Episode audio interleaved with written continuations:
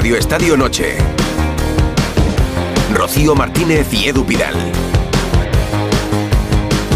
En Onda Cero.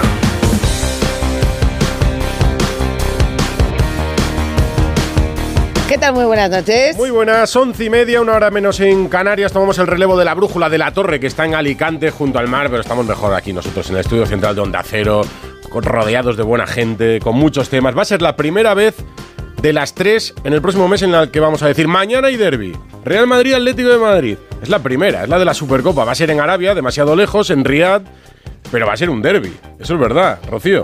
Bueno, y la gran pregunta, ¿no? Que, que nos hacemos todos.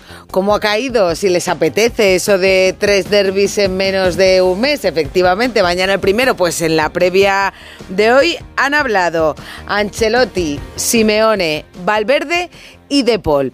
Así escuchándolos, parece que al que menos gracia le hace esto de los tres derbis es a Ancelotti. Personalmente eh, no es que a mí me guste encontrarme al Atlético de Madrid, porque es uno de los mejores equipos, eh, siempre es complicado jugar contra ellos, tenemos que jugar, somos dos equipos muy fuertes, encontrarse puede ser complicado. Vamos a enfrentarnos a grandísimo rival.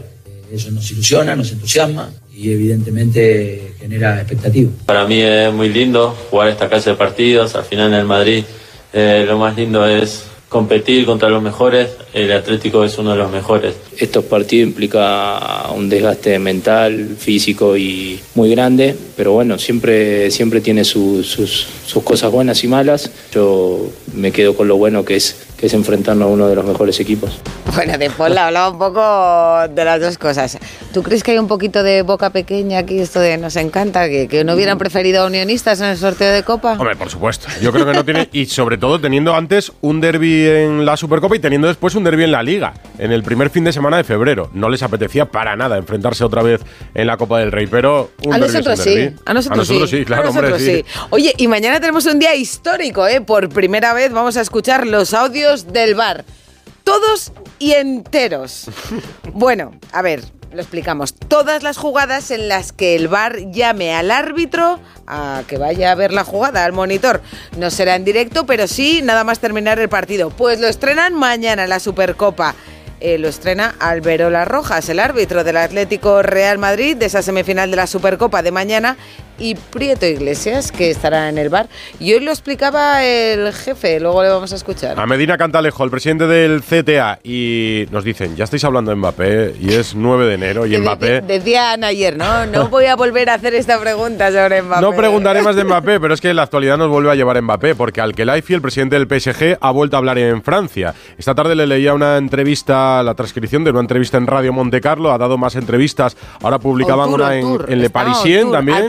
Sí. on tour. Hablando de muchas cosas, de que la esperanza de tener a Mbappé en el Paris Saint Germain durante mucho tiempo. Dice que es un proyecto joven con jugadores franceses que juegan bien al fútbol y que quizás ha sido un error centrarlo todo en la Champions en los últimos años, pero que no hablará de cifras y confía en que Mbappé siga. Así que los periodistas que han estado con él, que han sido unos cuantos en esa entrevista, han salido, me decían, con la sensación de que es posible un acuerdo de renovación de Mbappé con el Paris Saint Germain. ¿En serio? Sí, esa es la sensación que les queda. Pero, Pues yo- insisto, 9 de enero todavía. Yo ¿eh? si tuviera que apostar, creo que, que lo único que, que tendría medio claro es que donde no va a seguir es en el PSG.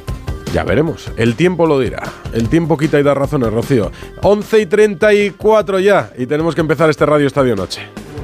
Rocío Martínez y Edu Pidal. Radio Estadio Noche. Y Natalia Torrente, que ya la tenemos por aquí. Buenas noches. Buenas noches. Alberto López Frau, buenas noches. Hola Rocío, buenas, noches Buenas. Edu, ¿qué tal? Enrique Ortego, ¿qué tal? Buenas noches, ¿cómo estamos? Y tenemos también a Hugo Condés. Buenas, Hugo. Hola, Huguito. ¿Qué tal? Buenas noches a todos. Aquí estamos, esperando ver qué hace. Me decía Jano lo que iba a hacer ayer el, el Atlético de Madrid, de Simeone.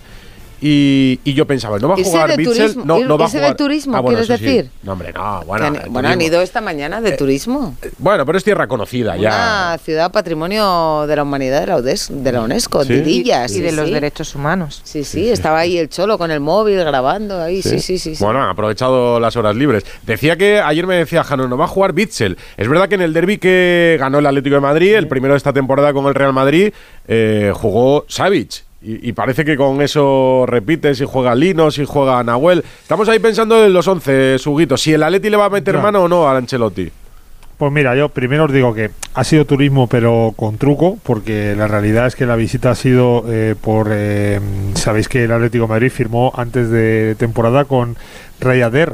que va a ser la, una compañía aérea que es la que llevan en la camiseta y que, bueno, pues eh, en el futuro, porque todavía no opera, eh, va a ser una de las aerolíneas más importantes del mundo. Bueno, pues esta visita la ha concertado el patrocinador, han estado con los directivos del patrocinador, han estado pues Griezmann, Coque, Oblak, varios jugadores, más Simeone, como decíais, han estado en esa visita.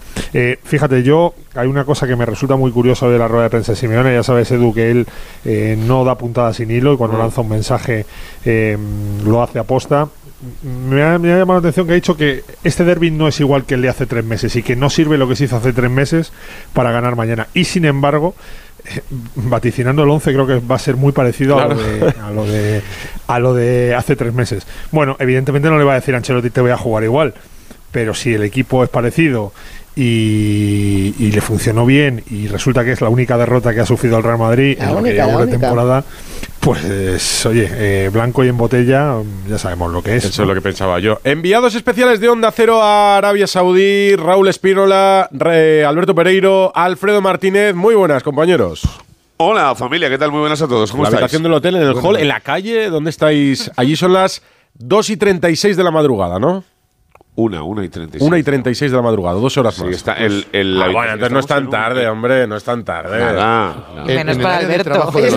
Me dice Bustillo, no les entretengan mucho que allí es muy tarde. No, No, es tan tenemos, tarde. tenemos un cartel eh, al lado de, de la máquina esta de limpiar los, los zapatos habituales con 17 millones de cepillos y todos a rueda. Bueno, en el- aquí en la entrada del hall que estamos de maravilla. pero es una sala de trabajo. Pero lleváis- ¿lleváis zapatos vosotros?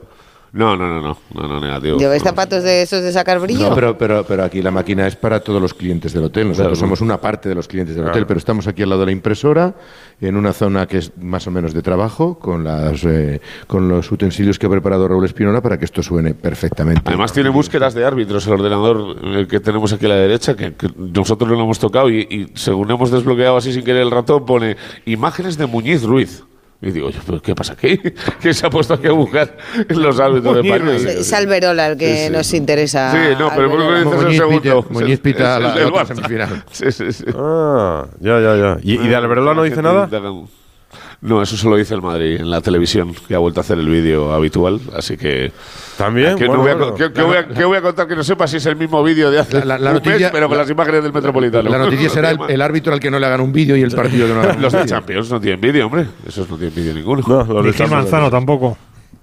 Gil Manzano tampoco. no. en fin. Oye, eh, a ver, hemos escuchado ya lo que dicen así en una frase sobre Arabia, Ancelotti, Simeone, Valverde y De Paul, que son los que han hablado hoy. ¿Cómo ha sido la previa? ¿Ha sido una previa normal de derby? ¿Ha sido eh, descafeinada? ¿Habéis encontrado aficionados por la calle? ¿Había expectación en el estadio en los entrenamientos o no? Aquí lo único que hemos encontrado es mucho tráfico. Ya. Muchísimo tráfico. para todos, Para es- todos, que el Madrid incluso ha llegado tarde a la rueda de prensa. Eh, distancias de 20 kilómetros son mucho más de una hora. Hay atascos por doquier en todas las avenidas que son principales y extraordinariamente largas.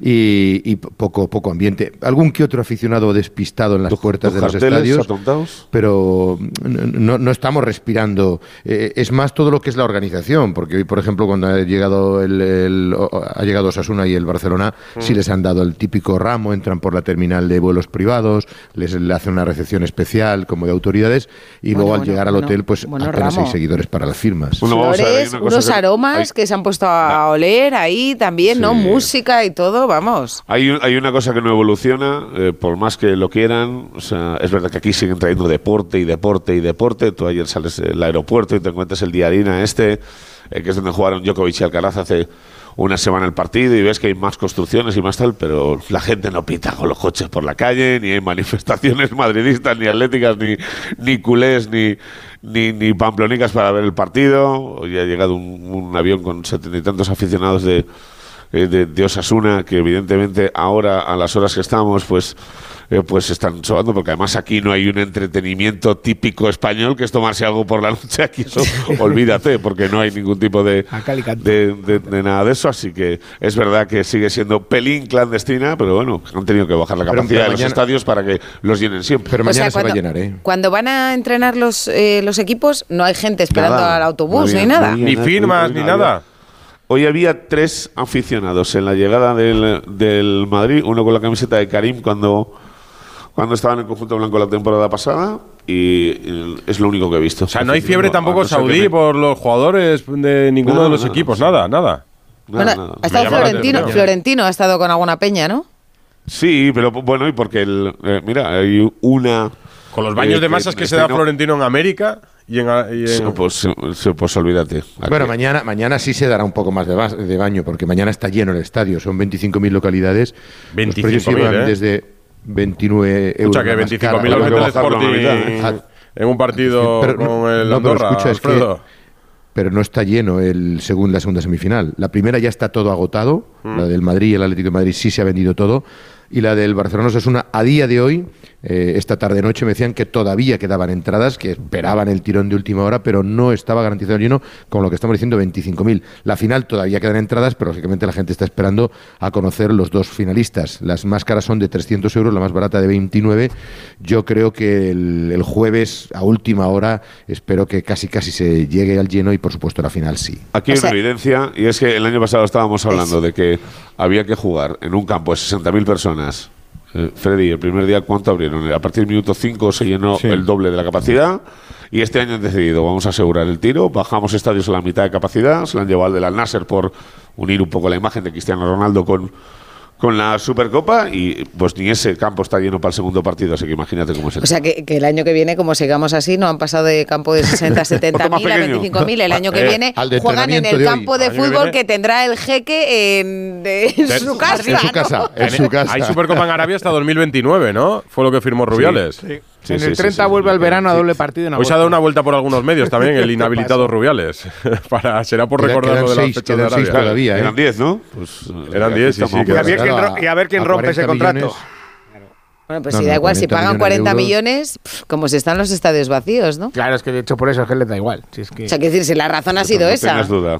¿No? Sí, sí, tal cual, hombre, claro. Tal cual. No, bueno, ahora sí, ahora sí se dice abiertamente que la razón es económica. En otro momento No, sí se dijo que íbamos allí para. justificar, Claro. Bueno, íbamos pero allí no se lo creyó a- nadie, argumentos- Bueno, sí, eh, ellos se lo creían cuando lo decían. Nosotros Sí, preguntábamos y decían que creía, ¿eh? iban a llevar allí la justicia social y el aperturismo y el fútbol. La y el igualdad. occidental, la igualdad también. ¿De eso ya no habla nadie en la federación o sí? Hoy ha estado Monse Tomé allí No, dando charlas a las entrenadoras. ¿La federación, Alfredo? Que está tapada de momento. Aquí no ha hecho ninguna manifestaciones, no hemos visto a los dirigentes en los, en los entrenamientos y esperamos algún que otro acto público, pero de momento tranquilidad en la, Parecen en la furtivos. expedición. No, parecen muy inteligentemente conducidos hacia las elecciones, que es lo que hace Exacto. Pedro Rocha. Taparse y hacer campaña desde hecho. dentro, cuando las Ahora- elecciones se ahora se que le ve haber muy convocado poquito. hace tiempo. Sí, ahora hay perfil bajo, evidentemente, en la federación. Aprovechan la llegada a Arabia para hacer este tipo de actividades que dice Rocío, como se tomé dando charlas a entrenadoras. Imagino que les contará lo que hizo en septiembre con las jugadoras de la selección, cuando le participó del órdago que, que lanzó la federación y las puso entre la espada y la pared, sobre todo para que ellas no lo hagan en Arabia. Eh, pero bueno, es perfil bajo, yo creo que no se van a pronunciar, porque es verdad, como dice Edu, que antes sacaban pecho por haber llevado la, la Supercopa a Arabia, ahora los que están dicen, bueno, ya que estamos aquí, vamos a, Sí. a hacer alguna imagen que limpie un poco la cara, pero tampoco nos vamos a pronunciar en exceso, ¿no? Sí. Hay esa frase que dice, era tan pobre que solo tenía dinero, ¿no? Sí. Bueno, pero por dinero Yo- no, se van los deportes. Te Es digo, verdad, no solo el fútbol. entre eh, hemos hablado aquí de futbolistas que se quieren volver, de los que han ido. Yo de verdad, ahora, es que ahora veo lo de Arabia de, con otros ojos, desde que Ángel Torres nos dijo aquí que esto iba a durar cuatro años. Dices que no les gusta el fútbol. Ojalá. O sea, no les gusta el fútbol. Bueno, o sea, bueno, esta fiebre va a durar cuatro pero- años. Ojalá dure pero- cuatro pero, años. Rocío, te, te digo una cosa, también sabemos de eh, directores deportivos y entrenadores que están hablando con jugadores y que van a venir aquí la temporada que viene. O sea, Sí, se podrán sí. volver 10, pero No, van pero a sí- venir otros pero sí me- 30. pero- Ahora hay 86 Ya, pero- que han pero- de Europa. pero El año que digo- viene pasan de 100, ¿eh? Sí, pero, pero Arabia también eh, lo que quería es convertir eh, su liga en una liga Ya. muy importante. Y yo un Maserati en la puerta de casa y no lo tengo.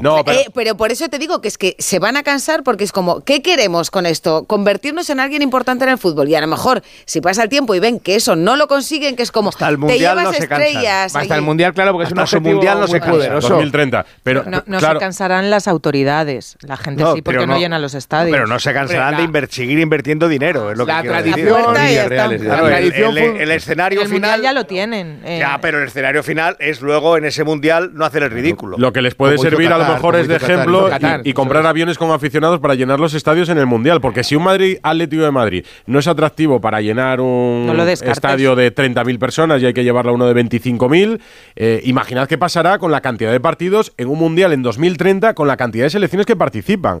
Contar el número de partidos, me mucha- parece que son hay- ciento... aquí hay- eh, Hay eh, mucha son población. 48 Yo- yo- selecciones claro. y Yo, yo creo que es distinto, Edu. Eso es un, un acontecimiento mundial, o sea, un, un campeonato del mundo. Ya no solo el y público. entonces los saudíes van a eh, salir de casa para ver un... eh, no sé... Yo creo que sí. Lo único que no pueden lo comprar... perdona, Para ver los, un- los árabes un en, Colombia-Japón. en el Mundial de Qatar O un España- llenaron todos los partidos de su país. Irlanda. Si te acuerdas. Pero lo, lo Sí, único que no pueden comprar estos países, y para mí afortunadamente, es la tradición futbolística. Eso es lo único que no pueden comprar. Entonces, yo me imagino que pero al la final... podrían crear. Es que no, tampoco pero no hay se crea, espíritu pero no para se crea crearla. en tres, ni en cuatro, ni en cinco claro, años. porque tú tienes al final que potenciar todos los equipos de una liga, Claro. generar que lo- eh, eh, afición entre la gente para que quiera ir a los estadios, pero como al final también es una sociedad muy clasista y está diseñada solo para los ricos, pues claro, los ricos no llenan los estadios. Yo es un mercado por explorar, porque eh, imaginad que este partido se jugase en cualquier parte de América, Se en, en casi cualquier parte Del de, mundo. de- de- En, Jap- en del Asia. Oriental. Hubiéramos Exacto. tenido dos días de En ambiente. Europa, del desde luego, sí, sí, lo hubiéramos tenido, con la población latina, por ejemplo. Es que la federación busca dinero, pero no prestigiar la competición. A mí Claro. que nadie me diga que esto prestigia la competición de la. Supercopa. Claro, Por eso era ver, tan ofensivo, ¿no? Que nos vendieran que era para abrir al mundo las puertas de Arabia y cambiar la sociedad a través del fútbol Claro, cuando eran los 40. El partido de mañana es un partidazo. Es quiero un par- decir, claro, no por es un eso me da de pretemporada que se juegue con suplentes Claro, o con no. rotaciones o sin nada en juego. Mañana salen con todo. Claro que es un partidazo y es una competición que la podrías hacer en España. Que la quieres hacer a cuatro con dos semifinales y una final, me parece muy bien. No hay ciudades en España que lo acogerían y Sí, habrían no ambientazo. Albert. No, Claro, 40 sí, ya lo sé. Albert, Pero- sé que es pero, económico, eh, pero, ayer, pero que me da rabia. Alfredo, contaste ayer, recuérdanos, ¿cuáles, eh, ¿cuáles son los números? La pasta. Ah, bueno, eh, eh, 40 en total kilos. son 6 millones para cada uno de los dos equipos, eh, Real Madrid y Barcelona, 3 millones para Atlético de Madrid y un fijo de 750 para Osasuna. Eso era inicialmente. Más luego un millón para cada equipo que pase. A la siguiente ronda, mm, a la final, vamos, medio millón para el campeón y 300.000 euros para gastos de logística, desplazamiento, vuelos y hoteles. Por equipo. Pero Sí, eso era. El, campeón, por tanto, se llevaba 7,8 si era el Madrid o el Barcelona. El Atlético de Madrid, 4,8 y Osasuna se llevaría pues eh, 3 millones y pico. Pero ha habido un acuerdo y los otros clubes han optado por cederle, en- para evitar problemas y complicaciones, parte de sus ingresos a Osasuna y creo que de los Más otro medio 750... millón de la federación se va casi a dos millones. Sí, Osasuna. 200.000 cada equipo, Sube más medio millón uno, de la sí. Se sube hasta 1,8, casi 1,9. Es que es tremendo ya la desigualdad que hay en, en el En pago de los equipos, por mucho Madrid y Barça que sean. Es que ha llegado también el Atlético de Madrid y Osasuna. Bueno, Ya, pero- Natalia, pero- Ya Natalia, les pasó pero- con el Valencia pero- en la, primer, en la Sí, primera. Sí, pero con un agravante, Enrique. Está en juicio, ¿eh? Todavía. Sí. Quiero- el agravante ya- del Y lo Valencia es que era primera campeón de. Copa encima. Pero es que- pero, vamos a ver, eh, Claro. acabamos de decir que para el partido de mañana está todo vendido y para el partido siguiente no está todo vendido todavía. Ya, ya pasó en, lo- en los anteriores. Cuando el, decir que el es- del Madrid se que es llenaba y el del Barça no. Pero que es evidente por qué paga Arabia Saudí. Rocío, pero es que eh, ya, ya, está- eso está claro. Que paga pero es que ese esta es una dinero. competición oficial No, de la Federación claro. Española de Fútbol, en la que participan cuatro equipos por méritos deportivos. Sí, pero recuerdo, Ya, pero- Natalia. pero, el dinero es extraordinario. Ya, ya, pero esto no es un No. amistoso. Pero si eso que en se juega función de lo que generas te pagamos. Pero Sí. si es esto una se juega aquí competición y Recuerdo- paga la federación con el dinero de sus patrocinadores, pues tendrá Recuerdo- que ser lo mismo para todos. Recuerdo pero- que el acuerdo contemplaba que si uno de los dos, Madrid o Barça, no participaba en la Supercopa de España, eh, el país anfitrión, en este caso Arabia, pagaba menos. Eh, recordad que el sueldo de Rubiales Estaba estaba, por contrato, condicionado estaba por cosita, contrato, un variable a, los participantes en la Supercopa de España. en- desde que se firmó este contrato han participado Real Madrid y Barça todos los años. Sí. ¿no? Pues ahí tiene si la uno de los dos no participase, si uno de los dos no participase, eh, recibían menos dinero, por tanto Rubiales cobraba menos variable. De ahí venía la polémica de que su sueldo estaba condicionado a resultados deportivos. Si Madrid o Barça no se clasificaba para la Supercopa, Hombre, Con, eh, con la este formato es, casi imposible que no participe en Madrid y Barça, claro. De hecho, por eso se hizo así. Hubo momentos de la temporada pasada Sí, en los que pudieron no Pues sí, participar. pero al final- Pero, eh, claro, en cualquier caso, eh, ¿cuánto se llevan los cuatro clubes que participan? Porque no son los 40 lo que se llevan los Son clubes. 21 No, 21. millones. No, 21 eso es lo que defendían en la federación. Pero el otro, pero el otro, el otro dinero va al fútbol territorial. Eso es lo que decía No, va a la federación y la Va a federación la lo reparte. federación, efectivamente, ¿No? y la federación lo que dice es que lo reparte Entre en- los clubes Bueno, modestos. te- os y- voy a decir una cosa. Pa- en parte, eso ha calado mucho el mensaje a través de las asambleas. Cuando Bueno, tú hablas con clubes modestos o presidentes territoriales, eh, te hablan del dinero que reciben gracias a los ingresos de la Supercopa. Es decir, valoran eh, la firma del contrato de la federación porque Que ellos lo, se primero, lo benefician. primero que te dicen, además, ¿no? Lo primero. Sí, sí, claro. eso es verdad. No, O te sea, lo aseguro, ¿eh? Yo hablo con muchos clubes de la modestos. vergüenza, Sí, sí. que de hecho una, hablaron dos personas en público y una de ellas fue por esto. Mm. Luego también de ese dinero salen los 100.000 euros que se lleva cada territorial para... eh, El pago de los directivos, sí. Exacto, que bueno, lo, lo pu- pueden decidir invertirlo en lo que quieran. Oye, curiosamente todos salario. han aumentado su salario con estos 100.000 euros. Claro, y es que al final, como el circuito de votos cada cuatro años es con esa gente, Mm. también con el fútbol territorial, pues ahí tienes los Por eso votos. Pedro Rocha es el gran favorito para volver a ser Claro. presidente de la federación. Sí, sí, sí, es que manejan claro. las territoriales cierto, como un apunte. Decías que no hay elecciones todavía. No hay elecciones porque el. Consejo Superior de Deportes Ah. no ha hecho la, la orden ministerial. Mm. Y de hecho me consta que desde la Federación se plantean convocar elecciones con la misma asamblea Mm. para demostrar que es el CSD el que no ha tenido voluntad hasta ahora de que esto cambie. Mm. Sí, Y sí. le- les concedieron un Sí, permiso pero- excepcional para que se convocaran, para que se celebraran ahora en enero, pero no les dieron las herramientas. Mm. En cualquier caso, a mí no me gusta, pero hay una parte que entiendo. Si es que, claro, es que tú Pero luego sales fútbol- a competir. El fútbol se mueve con así ahora, clubes- Rocío, claro, si lo tenemos que, entender. efectivamente, Pero a, a mí no me va a que- gustar nunca. No, Ya. lo que, lo que nos dicen, lo que nos dicen muchas veces cuando hablamos de la Supercopa en Arabia es cuando hay un gran premio de Fórmula 1 no dais tanto la tabarra. Es lo que te dice. Quien está a favor de esto te dice cuando Pero es un hay gran premio de Fórmula 1 no lo decís. Cuando hay un Djokovic Alcaraz no repetís constantemente Yo lo quién se repito lleva todo el allí. rato, me Pero no parece son deportes comparables y yo creo, y aparte eso- eso es un partido en un momento determinado. Yo creo que al final esto es querer implantar una tradición en una competición que, que no tenía ese pedigrí, además para implantarlo en una competición que se jugaba en verano a doble partido, era casi pretemporada la Supercopa de España, las cosas como son. Entonces al final yo creo que la competición tampoco daba para esto, ¿eh? Lo que es la competición el formato mola. Y luego, otra cosa, en la Fórmula 1 participan pilotos de todo el mundo y aquí son cuatro equipos españoles Eso que juegan una competición española en Arabia. pegote, claro. Claro, ese es el matiz que yo quería señalar. Eh, mm, eh, las, las competiciones internacionales participan pilotos de todos los países, eh, son empresas privadas que buscan el mayor rendimiento económico y no tienen la misma afición que tiene el fútbol. No, Es que esto es fútbol nacional en Arabia Saudí sin aficionados. Si esto se jugara en el Benito Villamarín de. Sevilla, mañana habría, o el Claro. jueves habría 35.000, todos los que Y pudiesen una de en Osasuna. en Una, lagrimita Acuérdate- se me cae a mí. Una lagrimita pensar día- en esta Final Four en España. los únicos que podrían cortar esto son los clubs. Y no quieren. Si no los quieren porque- niegan, porque claro, hombre, Claro, claro, claro, que 6 Enrique, millones... Enrique, en una semana ganar 7 Claro, por millones. eso y digo, que tienes. 6, Sí, sí, millones sí. para, el- para el Barça Escucha, ahora mismo... Si se fue el Barça No, a jugar contra la América sí, sí, de México, claro. claro. Se fue el Barça el otro día a cruzar el charco por un partido. En 36 horas de estaban de, vuelta. claro. Hugo. ¿qué ibas a decir? Digo que acuérdate el otro día, después del partido de Osasuna contra Almería, la carita de los futbolistas y de los aficionados, que es- hablamos evidentemente de los tres clubes grandes, pero para Osasuna es la bomba jugar esto. Es, la- es una posibilidad de ganar un título que no han ganado en su vida y estar además mm, codeándose entre los, entre los equipos más grandes. Eh, como decías tú, si se juega en el Villamarín, ¿cuánta gente de Navarra iba a ir? Un montón, ¿no? Para estar en una fueron- todos los que fueron a la final de Copa. Los que fueron a la final Es de que Copa. esa es la pena. Y Es con que el siempre- correspondiente impacto económico, perdona Hugo, en las ciudades donde se celebraran, que es que eso parece que no lo sumamos. Sí, pero que verdad, Natalia, sí. no quiero ser populista, pero es que siempre hablamos de la pasta, que efectivamente es lo que le vale a los clubes, porque la mayoría además son empresas, pero es que al final nos olvidamos del que de verdad importa, que es el aficionado. Y Pues- el aficionado está jodido. pues el que no es Madrid, populismo, Barça, Hugo, que, está que el fútbol nos gusta por algo, por lo Claro. que hemos visto hasta ahora, no por lo que estamos viendo. Pues como nos gusta el fútbol, vamos a hablar de fútbol, que mañana van a salir Venga. con todo. Pero antes, dale ahí, Frasquet. Bueno, Edu, que se han acabado las navidades y eso sabes lo que significa, ¿no? Sí, después de dos semanas podemos volver a hablar de fútbol en la mesa y eso es un plus. Esta semana el derby y la final de la Supercopa en Movistar Plus, seas del operador que seas, el 10 de enero el derby y el 14 de enero la final por solo 14 euros al mes, 14 euros al mes en movistarplus.es. ¿Es un plus o no es un plus? Es un plus. Suscríbete a Movistar Plus y vive la Supercopa. Radio Estadio Noche. El sorteo de Euro...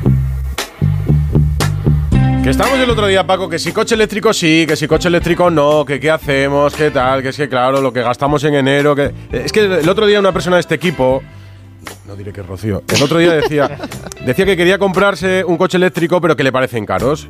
Y lo que hay que comprarse además es que eh, hay que comprarse un cargador. Y hay muchos modelos y no se aclara. Pues que no busque más porque la solución está en Spoticar, ¿no? Spoticar. Spoticar, Spoticar. Spoticar. Ya lo sabes, es el líder europeo en vehículos de ocasión. En sus más de 200 concesionarios te pueden asesorar para encontrar tu coche eléctrico de ocasión a un precio increíble y con hasta tres años de garantía. Tres años. Ahí en Spoticar el cargador viene de regalo. Entra en spoticar.es y encuentra el coche eléctrico de ocasión. No hace falta decir nada más. Ahora mismo entre en spoticar.es, Ortego. En Spoticar, Rocío. ¿De qué no te enteras? Enterada, enterada, enterada. Buenas. Pues hombre, yo creo que la Supercopa a un partido puede pasar cualquier cosa, pero el favorito es el Madrid. Yo creo que es el que mejor llega y es el que la va a ganar. Ana. Sí, hoy ¿Qué una, se cuenta hoy la una gente? pregunta, como dice Edu, trabajada, buscada. Debatida no, bien desde pensada. No, no, no, no. Debatida ahora. Hemos preguntado quién crees que ganará la Supercopa directamente. Hombre, interesante. Ana ha llegado aquí a las 5 de la tarde y ha estado toda la tarde de cara al pregunta. ordenador pensando qué pondré yo Pregunta de, de pregunta. cuñado de Navidad, ¿eh? Hemos dado cuatro opciones. ¿Qué os parece? Joder, además cuatro, ¿eh? Cuatro opciones. Dijiste, ¿daremos dos? No, vamos a No, dar vamos cuatro. a dar cuatro, que esta cosa... cuáles son las opciones? Y ojo, eh, pero el, el primer dato ya me, me sorprende. Para el 17% de los que han votado, eh, la ganarán el Atlético de Madrid y Osasuna. O sea, están al- ponen al nivel al Atlético de Madrid y a Osasuna. El 23% cree que la ganará el Barça y el 42% cree que el favorito para ganar ¿Y esta quién crees tú que la va a es el ganar? Real Madrid. Yo creo que el que llega mejor es el Real Madrid. sí. Pues quien creáis vosotros, 608-038-447 o en arroba Radio Estadio N. Bueno, pues lanzamos aquí la pregunta, Natalia. Uf, es que es una pregunta muy complicada, ¿eh? Mm, Yo creo que va a estar entre en el que gane la eliminatoria de Atlético Eso no, y eso no Madrid. vale. En la opción de Twitter Vale, no pues- puedes decir el que gane. Es la- no está la opción. Es que si, si mm, estuvieran las semifinales planteadas de otra manera, eh, creo que llegarían Atlético de Madrid y, y Real Madrid a la ¿Quién final. crees que ganará la Supercopa, Natalia? A lo mejor no te ha quedado clara, clara la pregunta. Ya, Espera. ya, estoy un poco Hay divagando. ¿Quién crees que ganará la Supercopa? Hay cuatro opciones. Opción A, Real Madrid. Opción B, Atlético de Madrid. Opción C, Barça. Opción D, El Real Osasuna. El Real Madrid. Para mí, favorito Real Madrid, sí. Enrique. Ortego. Real Madrid. Vamos, aquí no hay debate, entonces Hugo. pues me cambio. Por llevarla contra, el favorito es el Madrid, pero cuando el Atlético ha ido no siendo favorito, mm, os recuerdo, palmó la final en penalti, así que voy a decir el Atlético Es que por ahí va yo, fíjate, es que veo al Atleti capaz de poder eh, llevar este Tú título. sería tu ¿eh? segundo favorito. Tu Sí, segundo favorito o sea, para- no preferido. ¿eh? Favorito por cómo llegan. Oye, que estábamos Y luego la hablando- gente me llama culé, atlética, madridista, y yo soy del todo, Rayo. Vallecano, vaya, que quede claro. Mientras te nuestro cada día. Claro, y si te dicen que eres de todos, pues Ah, el pues Barça el mira, año eso, pasado me, la eso me, me encanta porque es porque nadie acierta y entonces es que lo estoy haciendo bien. Pero Yo- que, yo es que fíjate, ojo. nunca pensé que diría algo así de un equipo del Cholo, pero es que al Atleti yo le veo mal defensivamente. Claro, y es el Que- primer problema para claro, ganar y un me parece un problema grave. Ha querido atacar y cuando te cubres la cabeza, pues los pies se te quedan Yo creo que va a volver a su esencia. Vamos a hablar ahora de cómo llegan los dos equipos, pero que estábamos hablando de lo de Arabia. Bueno, pues de Arabia han hablado Valverde y Ancelotti. Ancelotti, ¿qué le pasa? Que no, no, no le llaman. Usted ha tenido ofertas de clubes saudíes y otras ofertas. Queremos saber eh, si es verdad o no. No, no es verdad. No he tenido oferta. Se, se han olvidado. ¿Cuántos millones o miles de millones tendrían que poner sobre la mesa para tentarte a ti con una oferta y poder venirte para acá? Bueno, bueno, hoy por hoy es muy imposible. Al final eh, estoy muy feliz donde estoy. eh, es el mejor club del mundo. Al final esto no lo va a cambiar. eh, 10, 20, 30 millones no va a cambiar eh, mi vida. Al final yo soy feliz, mi familia está feliz en Madrid. Eso es lo que importa, mis hijos también. eh, y eso es lo que más quiero en, en mi vida y en mi mundo. Al final eh, es disfrutar del fútbol, seguir compitiendo en el más alto nivel, eh, seguir disfrutando de mi familia, que siga eh, sintiéndose orgullosa de mí eh, jugando en este equipo, entonces eso es lo que más quiero. Pues nada, que ni 10, ni 20, ni 30. Así respondía pero si Ricardo que Sierra. hubieran dicho, sí, yo por, por 20 millones me venía. Ancelotti, por Ancelotti. cierto, dijo, Ancelotti, ¿os acordáis el día de lo de John Ram? Andando, dijo cuando le preguntaron por los 500 eh, millones de euros, dijo, me iré andando. dijo, Eso, ¿no? digo, Pero también le han preguntado a Simeone si, si cree que esto puede ser un escaparate y que Arabia llame a algún futbolista del Atlético de Madrid. Y ha dicho Simeone que en principio no, pero que sabe que esa eh, posibilidad estará Existe. siempre abierta, ¿no? Mientras haya dinero y mientras se vean jugadores. Yo lo que echo de menos no es que digan a día de hoy, no, porque estoy muy contento en mi club, gano un pastizal y quiero ganar títulos. Yo lo que echo de menos es, aquí no vendría ni de, ni de lejos. Mm, Yo creo que no lo Nunca- dijo. nunca se cubren, Y porque- de- No, se, después- no se cagan un RAM. Claro, Y pero- después de lo que dijo John Ram, menos todavía. Claro, pero el tema está entonces es que en que no van no porque no por principios, sino porque no es su momento, Bueno. pero que no No, cierran la por puerta yo creo llegue. que por no desgracia ni, lo contemplan. Otra cosa es el prestigio deportivo que te da jugar. Además, Valverde lo ha dejado claro, por 10 no, por 20 tampoco, por 30 tampoco, pues a partir de 31 el que le Hay algo que me decía-. Yo nunca diré que me voy porque a lo mejor nunca me Pues dicen que vas vuelva. no, no, decía uno, dice, yo nunca me diré, diré que me voy porque a lo mejor no me dicen que vuelva. Que en lo deportivo mañana, ¿cómo los habéis visto en la previa? Ancelotti y a Simeone. Bueno, eh, a ver, hay una serie de incógnitas, ahora entramos en ella. Primero hay un, un par de reflexiones que quiero que escuchemos. El, eh, cuando ha llegado Valverde, pues es, es verdad que cuando le ves, eh, pues eh, ves un futbolista más que polivalente, lo ha hablado Alberto un montón de veces. O sea, la sensación de que le puedes poner prácticamente en cualquier sitio, es como otro Camavinga más. eh, para los planes de Ancelotti, estamos hablando de un futbolista súper completo. Y le han venido a preguntar en sala de prensa si eh, él consideraba que por mucho que no estuviera llegando tanto a puerta y marcando tantos goles como la temporada pasada, cuando hizo aquella apuesta de carne de entrenador con Ancelotti, si marcaban más de 10 eh, a final de año y los marcó prácticamente antes de irse al Mundial, eh, si este año se veía como eh, un mejor jugador y eh, podría decir que estaba en su prime, en su mejor momento como, como futbolista. Eh, él ha venido a decir que sí y luego, mira, lo vamos a unir con la respuesta de Carleto, que le ha querido tirar una flor, pero la flor se la ha terminado rápido y le acaba dejando un palo, que no es un palo, porque es, una, es el típico aviso a navegantes de, oye, tienes más y quiero que, y quiero que lo des. Mira, primero Valverde y después Ancelotti. Puede ser que sí, al final puedo aportar de donde más me gusta, que sea defender, atacar. Disfruto mucho, soy muy feliz jugando, parezco un niño eh, dentro del campo en esta posición. Es donde más feliz me siento porque puedo hacer de todo. Es muy raro encontrar medio en el mercado con este perfil. Y la suerte eh, que tenemos es que lo tenemos nosotros. eh. Yo pienso que él puede mejorar. Es una persona muy humilde. este perfil de humildad, en, cer- en una cierta manera, es bueno, porque yo prefiero siempre un jugador humilde un jugador arrogante. Ha dicho Valverde que, que él prefiere jugar en esa posición de pivote, de 5, que está más está cómodo, ahora, sí. que es más polivalente, que puede hacer más cosas, mejor que más arriba, que yo le veo con más llegada, con más gol. ¿Os Hombre, lo creéis o no? El, el disparo que tiene, yo creo que él es consciente de que lo tiene que aprovechar. Es un jugador de 10 goles por temporada, eso se lo dijo Ancelotti. Pero es verdad que en este momento del Madrid, en el que las lesiones de Chouameni y Camavinga le habían dejado sin medio centro defensivo, a Kroos le ha sentado de maravilla y creo que le está jugando bien ahí. Pero perderte el gol de Valverde es mucho, ¿eh? ¿Te lo crees? No, porque él va a estar ahí mientras, mientras no esté en Camavinga hecho a Mení. Luego, teóricamente, hasta tiene, mañana, Quique. Ya tiene, está, que, tiene que volver a ser el Valverde que juegue más cerca del área contraria que de la suya. Eh, se ha sacrificado, que está claro que este, cha- este chaval, que ya es internacional uruguayo, que ya ha jugado mundiales, es un chaval que por el colectivo se sacrifica. Lo que ha hecho este año por, por Cross tiene mucho valor. ¿eh? Que te digan, después de haber marcado 10 goles el año pasado, que ya te has puesto contentito con marcar goles, que a todo el mundo le gusta, decir, oye, échale una mano a Cross, no te vayas, estate pendiente de él, eh, pon, to- pon todo a su servicio, lo ha hecho y al Madrid le ha salido muy bien. Al del O sea, trabajo que hay que sucio, básicamente. Pero es que lo que ha hecho, lo que ha hecho Ancelotti ha sido un diagnóstico psicológico.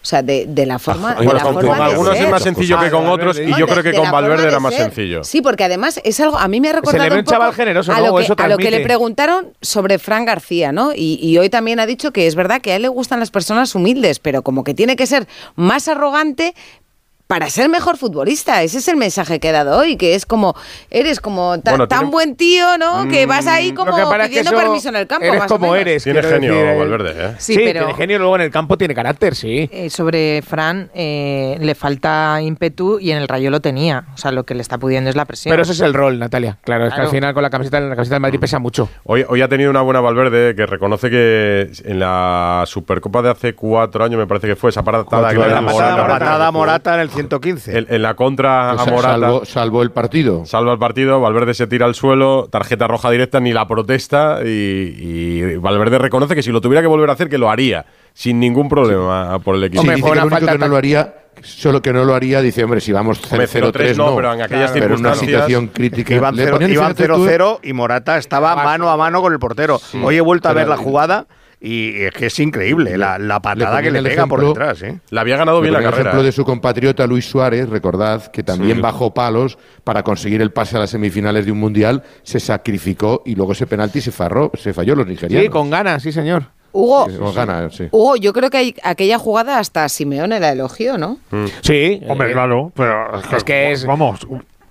Eso se suele decir siempre, Frau. eh, Cualquiera que haya jugado al fútbol haría lo mismo. Claro, hombre, claro, es una falta táctica de manual, hizo lo que tenía que hacer. y- correcto. Igual la agarro para no pegarle una Sí, patada. hombre, para no es que- pero no le llegaba. no le llegaba, ¿eh? Es que no le llegaba. no, a no, ojos del espectador es- igual fue especialmente dura, pero es verdad Bueno, que, pero, que es pero una mira, falta a- táctica te, te voy a poner un necesaria. ejemplo. Te voy a poner un ejemplo, Natalia. Eh, Valverde ha venido muchas veces al Metropolitano después de esa acción Ujú. y nunca se le ha pitado. Una acción así, en un partido tal, no sé qué, le acabas cogiendo tirre al futbolista. Yo creo que cualquier aficionado del Atlético de Madrid entiende perfectamente que eso lo, lo hubiera hecho un jugador del Atlético de Madrid y le hubiera aplaudido. Y Simeone el primero. fútbol y ya está. Simeone el primero. Claro. Oye, ¿seguimos pensando que quien juegue mañana eh, se queda con la titularidad de la portería del Real Madrid o no? Sí, yo creo que sí. Tú no. no. Que no, que no, Yo que no, que no, que no. No, no, yo creo que el que juegue mañana va a jugar la, la final o el tercer y cuarto puesto. Bueno, no hay Y tercer y cuarto No, puesto, no hay, no, no. hay. Bueno, no hay tercer y cuarto pues puesto. ya está. eh, ¿Va a jugar pero la en la liga va a jugar. no van a la otra semifinal como para ir a ver el tercer en la y liga, cuarto en la puesto. liga no, en la liga no- puede jugar otro perfectamente. ¿Y quién crees que va a jugar mañana? Lunin. Lunin. Sí. ¿Lunin? ¿Sí? Sí. Y Sí, luego sí, la sí.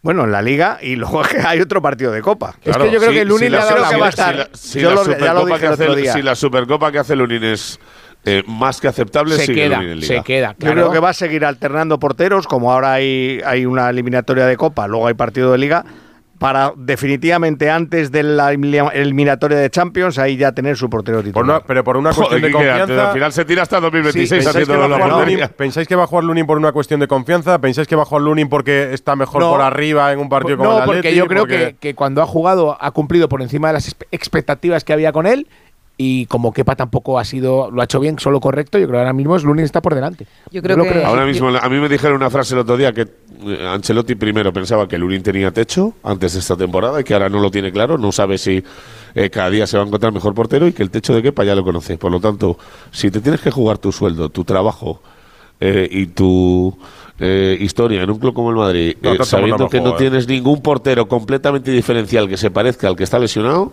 vas a poner al que más... ta- al- y ahora mismo le tira un 55% Claro, al un Lunin, poquito 45% más. Ancelotti este año parece Cristóbal Colón. Ha descubierto a Brahim, ha descubierto a Lunin. Eh, eh, pues está descubriendo un montón de. Ha Ha descubierto que de Valverde. que Valverde puede perfectamente sacrificarse por el equipo. Pero lo de Brahim es mucho mérito del jugador. No de, o sea, a Ancelotti le podemos dar eh, No, no, Sí, claro, pero es no algunas pero cuidado, cuidado, cuidado. Brahim Edu, es- te digo una cosa, hay un ejemplo, ejemplo- y, lo ha di- y, lo, y- y lo ha dicho Ortego, lo digo muy rápido.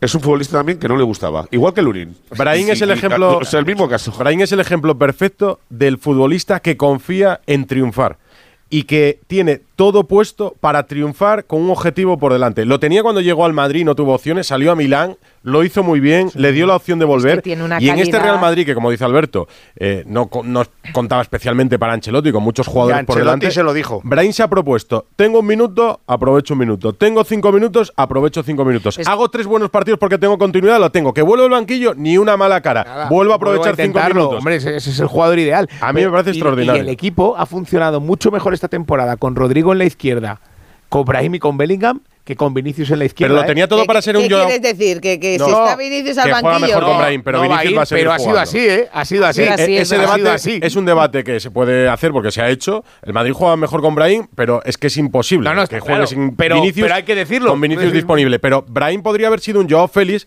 que es un jugador eh, que apunta estrella, estrellado. Débil porque Brian estaba en el City, ¿eh? Viene al Madrid, sale del equipo de Guardiola, eh, con el aura este con el que llega también al calcho, y en cambio en el Madrid está saliéndose, para mí. A mí me pues parece que es mérito absoluto del jugador, pero claro, tú puedes tener esas aspiraciones si tienes la calidad que tiene Brian, porque hemos visto muchos casos. A mí me gusta cómo dinamiza el ataque, y cómo gira, ese controlcito que hace y gira así rápido, el otro lo hizo el otro día en la Copa. Pues os digo una cosa, creo que Arda Güler, equipo, si está, pero no tiene nada que hacer cuando vuelva Vinicius en su mejor estado, porque el otro día no creo, le vimos creo, hacer mal partido, pero pero todavía le queda...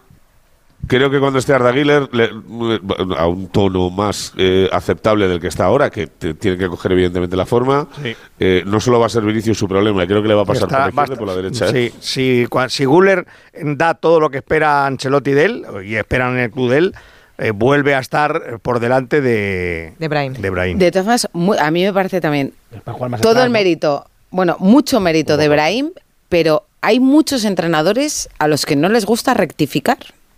Y Ancelotti, no, no si no ha rectificado, lo ha hecho por las lesiones. Ahora cuando vuelve Vinicius, Brahim al banquillo. Pero, le, bueno, le ha dado muchas oportunidades y le ha dado confianza. Pero, no, no. Era, era, era, uno del Castillo. No, le quedaba, de. El mérito de Ancelotti es darle la confianza para sacar ese está dando valor y le está dando valor también a lo que ha hecho. Yo recuerdo, creo que fue en, una rueda de prensa. No sé quién le preguntó a Ancelotti por Brahim y que dijo, en plan, es que no te gusta Brahim, ¿no? Y dijo, ¿cómo no me va a gustar? Se juega en el Milán. Y fue a raíz de ahí que ha empezado y luego pero con Lunin ha pasado lo mismo. No, pero no, no, no, con Lunin no ha pasado. Vamos a ver. Sí, ha rectificado también. O sea, no, le gustaba Lunin. Con eh, Lunin ha jugado por, la lesión de Kepa o lo que sea, pero le ha convencido también hasta el punto. No, Kepa no lo ha convencido. No, Lunin. Lunin. No, pero lo Digo que quiero Lunin, decir. Hasta el punto de que eh, cuando. Eh, Ancelotti es que lo dijo, claro, cuando si vuelva no Kepa, ¿a quién el, titular. Si no jugara Brain en los partidos que jugó, ¿a quién hubieras puesto? Pero ha jugado más tiempo. La diferencia, Rocío, es que no Kepa no le convence, pero los sustitutos de Brain sí le convencen. Entonces, cuando estén los sustitutos de Brain… Claro, por, eso me refiero que… no jugaba nada y ahora cuando vuelva Vinicius, pero pues Brain seguramente, pues si no juega de titular, jugará la última media hora del partido. De verdad. Pero le valoramos a Brain, o jugaba Brain o subía un jugador del Castilla. Es que no tenía más. Pero es que su rol va a cambiar. O sea, porque aunque incluso aunque no vaya a ser titular, ya no va a jugar los últimos minutos del partido. O sea, le van a cambiar. Lo diré, va a salir eh, en escucha, 60, Rocío, lo quiero ver yo. Lo quiero ver yo. ¿A quién pones ahora mismo por detrás de Brahim? Dios, ¿A quién ha adelantado Brahim para Ancelotti? De los 11 de... Que tiene Vinicius Madrid. ha vuelto no, podía haber cambiado el dibujo, haber jugado con Rodrigo José Lu arriba y cuatro centrocampistas. Pero a ninguno. No, pero realmente no haber cambiado el sistema para no ponerlo. Pero eso que decía Rocío, esa flexibilidad barra humildad, llámalo como quieras, esa es una de las principales virtudes de Ancelotti como entrenador del Real Madrid. Que el entrenador no sea soberbio y sea un entrenador capaz de cambiar. En y algún que un futbolista le convenza. Un futbolista eso, que no le gusta le convenza. Eso lo ha dicho él en rueda de prensa alguna Hombre, vez. Hombre, es que a ver, claro, Oye, sentar yo a Vinicius... pienso una cosa y luego el jugador me cambia de opinión. Y, ver, y es que debe ser así. Ancelotti es muy de ideas fijas, ¿eh? Tampoco. Sí, pero, pero ha bueno, pues en estos, dos docilidad. casos, en estos dos casos yo creo que sí, ha cambiado bastante. Eso, o sea, lo de la portería era claro, iba a jugar. El de Braín ha sido por obligación, porque no tenía otro. Ya, pero pero Brahim ahora mismo, pero, Brahim, claro, pero Brahim ahora está en un estatus que no tenía al principio de temporada. Eh, Rocío, bueno, sí, que, no vaya no juega. Eh, no, juega, pero igual no juega solo dos minutos, igual juega bueno, media hora. ya lo veremos ahora, igual juega uno. Que, es, que, los títulos, los títulos con estos calendarios no hay ningún equipo que los gane con 11 jugadores ni con 12. Pero, Rocío, que si yo te lo compro y te, y te pues entiendo lo que me quieres decir, pero pues yo te digo que van a estar todos sanos de aquí a cuatro días. Vuelven a estar pero, eso no pero es como juega uno, dos, no, si decimos cuatro minutos en cuatro partidos. perdona, es como si decimos, eh, oye, Ancelotti ha cambiado, lo que no había hecho nunca en ningún equipo lo empieza a hacer ahora, que es contar con canteranos y con jugadores del filial y tal. No, pero si no cuenta con ha tenido que subirlos porque no tenía nadie. Ha puesto a Nico Paz porque no le quedaba más remedio. para muestra un botón en el caso de Lunin, o sea, Lunin ahora mismo está eh, eh, en, la trayectoria de Ancelotti, jamás ha alternado porteros y por qué, porque Ese saben sí que Kepa tiene una cesión, se va a volver a su lugar y Lunin lo está haciendo medio bien y ya se se quiso ir el verano pasado. Mm. Entonces, ¿qué hago? Pues eh, alternarlos, pero no decirlo y a ver cómo hago. Yo, de hecho, no creo que se vaya a quedar uno para todas las competiciones. Pero- Creo que si Lunin, estoy contigo, Alberto, lo hace bien en esta Supercopa, sigue en Liga para eh, eh, que coja recorrido de cara a la Sí, pero Champions. contra Atlético Madrid pero juega Kepa Kepa. jugará Sí, la compro. Copa y Eso jugará sí, algún partido sí, de estos más sí. flojitos de Liga cuando Eso haya puede ser, pero, pero si Kepa hubiera cerrado la puerta como se supone que la No tendría había que haber opción para Lunin. No habría opción para. Lunin. Sí. Eso es lo que Hombre, yo digo claro. siempre. Que Kepa ha estado bien, correcto, pero sin más. Sí. Sin más. Por eso Lunin. Que- os lo además os lo su dije buen hacer, día, abre la Kepa puerta. Sí, lleva pero no un- es solo por su buen hacer, es por su situación contractual. Bueno, todo influye, Kepa claro. lleva un fantasma en la cabeza, porque yo lo conozco, muy- demasiado bien probablemente. Eh, y Kepa ya lleva el fantasma en la cabeza de los últimos años. De, ahora ya no les cuadra como un treno, va a cumplir, eh, bueno, tiene 29 años, estamos hablando de un tío que ha ganado mucha pasta, es verdad que le ha visto las orejas a luego varias situaciones, que no ha reaccionado siempre de la mejor manera posible, que este año pensaba que era una situación más de confort, porque Ancelotti dijo en el segundo uno que vio a Courtois caerse en aquella jugada del entrenamiento, traerme un portero de primer nivel, yo po- porque con este tío no juego. Y cuando vino dijo, uff, ya está, paz. Y no hizo malos partidos, porque no hizo malos partidos, pero tampoco hizo Ni ningún buenos. partido de decir, Dios, qué Ni malos ni buenos. Kepa". Bueno. y ya está viendo fantasmas. Y Y los el- que ha visto el año anterior, el otro y el otro en Chelsea. Y el Atlético de Madrid que tiene mañana, Alfredo, que ha dicho Simeone en la rueda de prensa. Bueno, eh, eh, ha sido una rueda de prensa tranquila, ¿no? Sobre todo le han preguntado por la repetición de tantos partidos contra el Real Madrid. Él, él ha comentado, entre otros aspectos, que, que no tiene nada que ver con el partido liguero, que de hecho en aquel choque el Madrid tenía varias bajas de varios jugadores que van a entrar a buen seguro en el, en el choque de mañana, lo que te comentaba. También, al hilo de lo que comentabais de Fede Valverde, como ha tenido al lado a Rodrigo de Paul, le han dicho que, que si estaba contento con la nueva versión que estaba ofreciendo en los últimos partidos y dice que es un gran jugador, que tiene gran jerarquía, pero que necesitan más de él. Incluso el propio Rodrigo de Paul, como, como decimos, también ha, ha dicho que a él le gusta jugar los clásicos. Y vamos a escuchar un fragmento de la entrevista que ha mantenido con Movistar, con nuestra compañera Mónica Marchante, el Cholo Simeone, porque le ha preguntado por esa polémica con la que empezábamos el programa, los famosos vídeos del Real Madrid con los árbitros. A ver. El único partido que han perdido lo han perdido contra el Atlético de Madrid y ellos, a través del canal oficial del Real Madrid, responsabilizan al arbitraje, que es el mismo árbitro que pita mañana. ¿Para ti es una forma de presionar al árbitro para el partido de mañana? Bueno, eh, yo creo que la pregunta tiene respuesta fácilmente, pero es normal, es el canal del Real Madrid, así que no nos imaginamos eh, otra cosa. Si sería el canal de- del Sevilla, el Sevilla hablaría de la misma manera, como el Alavés o como el Atlético de Madrid, para poner un equipo. Eh, cada uno se maneja de la manera que entiende, ellos lo hacen muy bien. Y nada, entendemos de que son opiniones y que bueno, mañana será un partido nuevo. Claro, la pregunta que le hace Mónica sobre el vídeo que ayer sacó Real Madrid Televisión sobre Arbelola Rojas, el, par- el Podemos árbitro de mañana. Hay un a ver fragmento qué- que ha a ver sacado qué Ana. dice.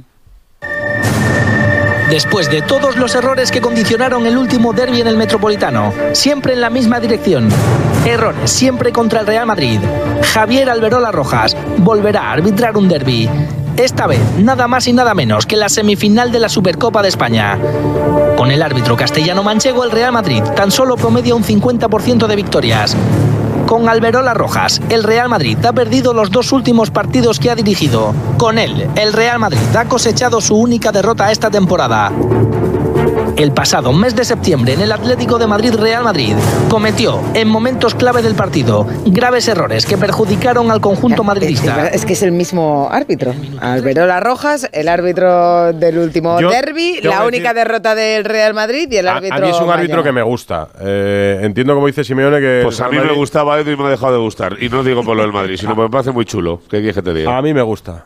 A mí es un árbitro A que me es gusta. que a pesar A mí me de gusta que- Sánchez Martínez. de que cuando eh, conceden esta ronda de entrevistas, de hecho aquí, si no me equivoco, escuchamos a... De Burgos Bengochea. Exacto. Ricardo de Burgos. y se les ve, se les ve otro, otra imagen, ¿no? Trasladan otra imagen, eh, son dialogantes, colaboradores, explican las cosas, tal. Yo creo que es que al final a la figura del árbitro le rodea eh, un, una, no sé, o a mí al menos me lo transmite, una sensación de arrogancia Mm. permanente que eso hace que, a pesar de que encima es el juez del partido y a veces se equivocan, pues eh, generen cierto rechazo al aficionado. Yo creo que el Madrid, a mí no me gusta lo que hace el Madrid.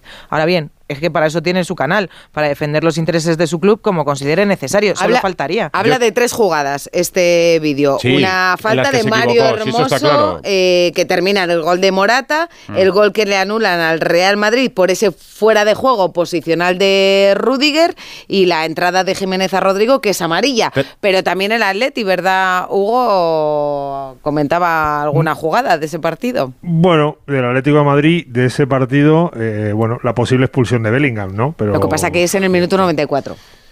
Sí, bueno. ¿Y qué pasa? Es una roja como una casa. Sí, pero bueno, que quiere decir que en el minuto 94 Pero bueno. no hay tanta incidencia en el partido. Son errores. Lo que yo decía es que lo que antes hacían los presidentes o hacían en entrevistas previas a los partidos, como antes se podía hablar antes de un partido con normalidad, pues hablaba de los árbitros, de las situaciones, de las acciones del pasado. Ahora no hay esa posibilidad porque nadie habla.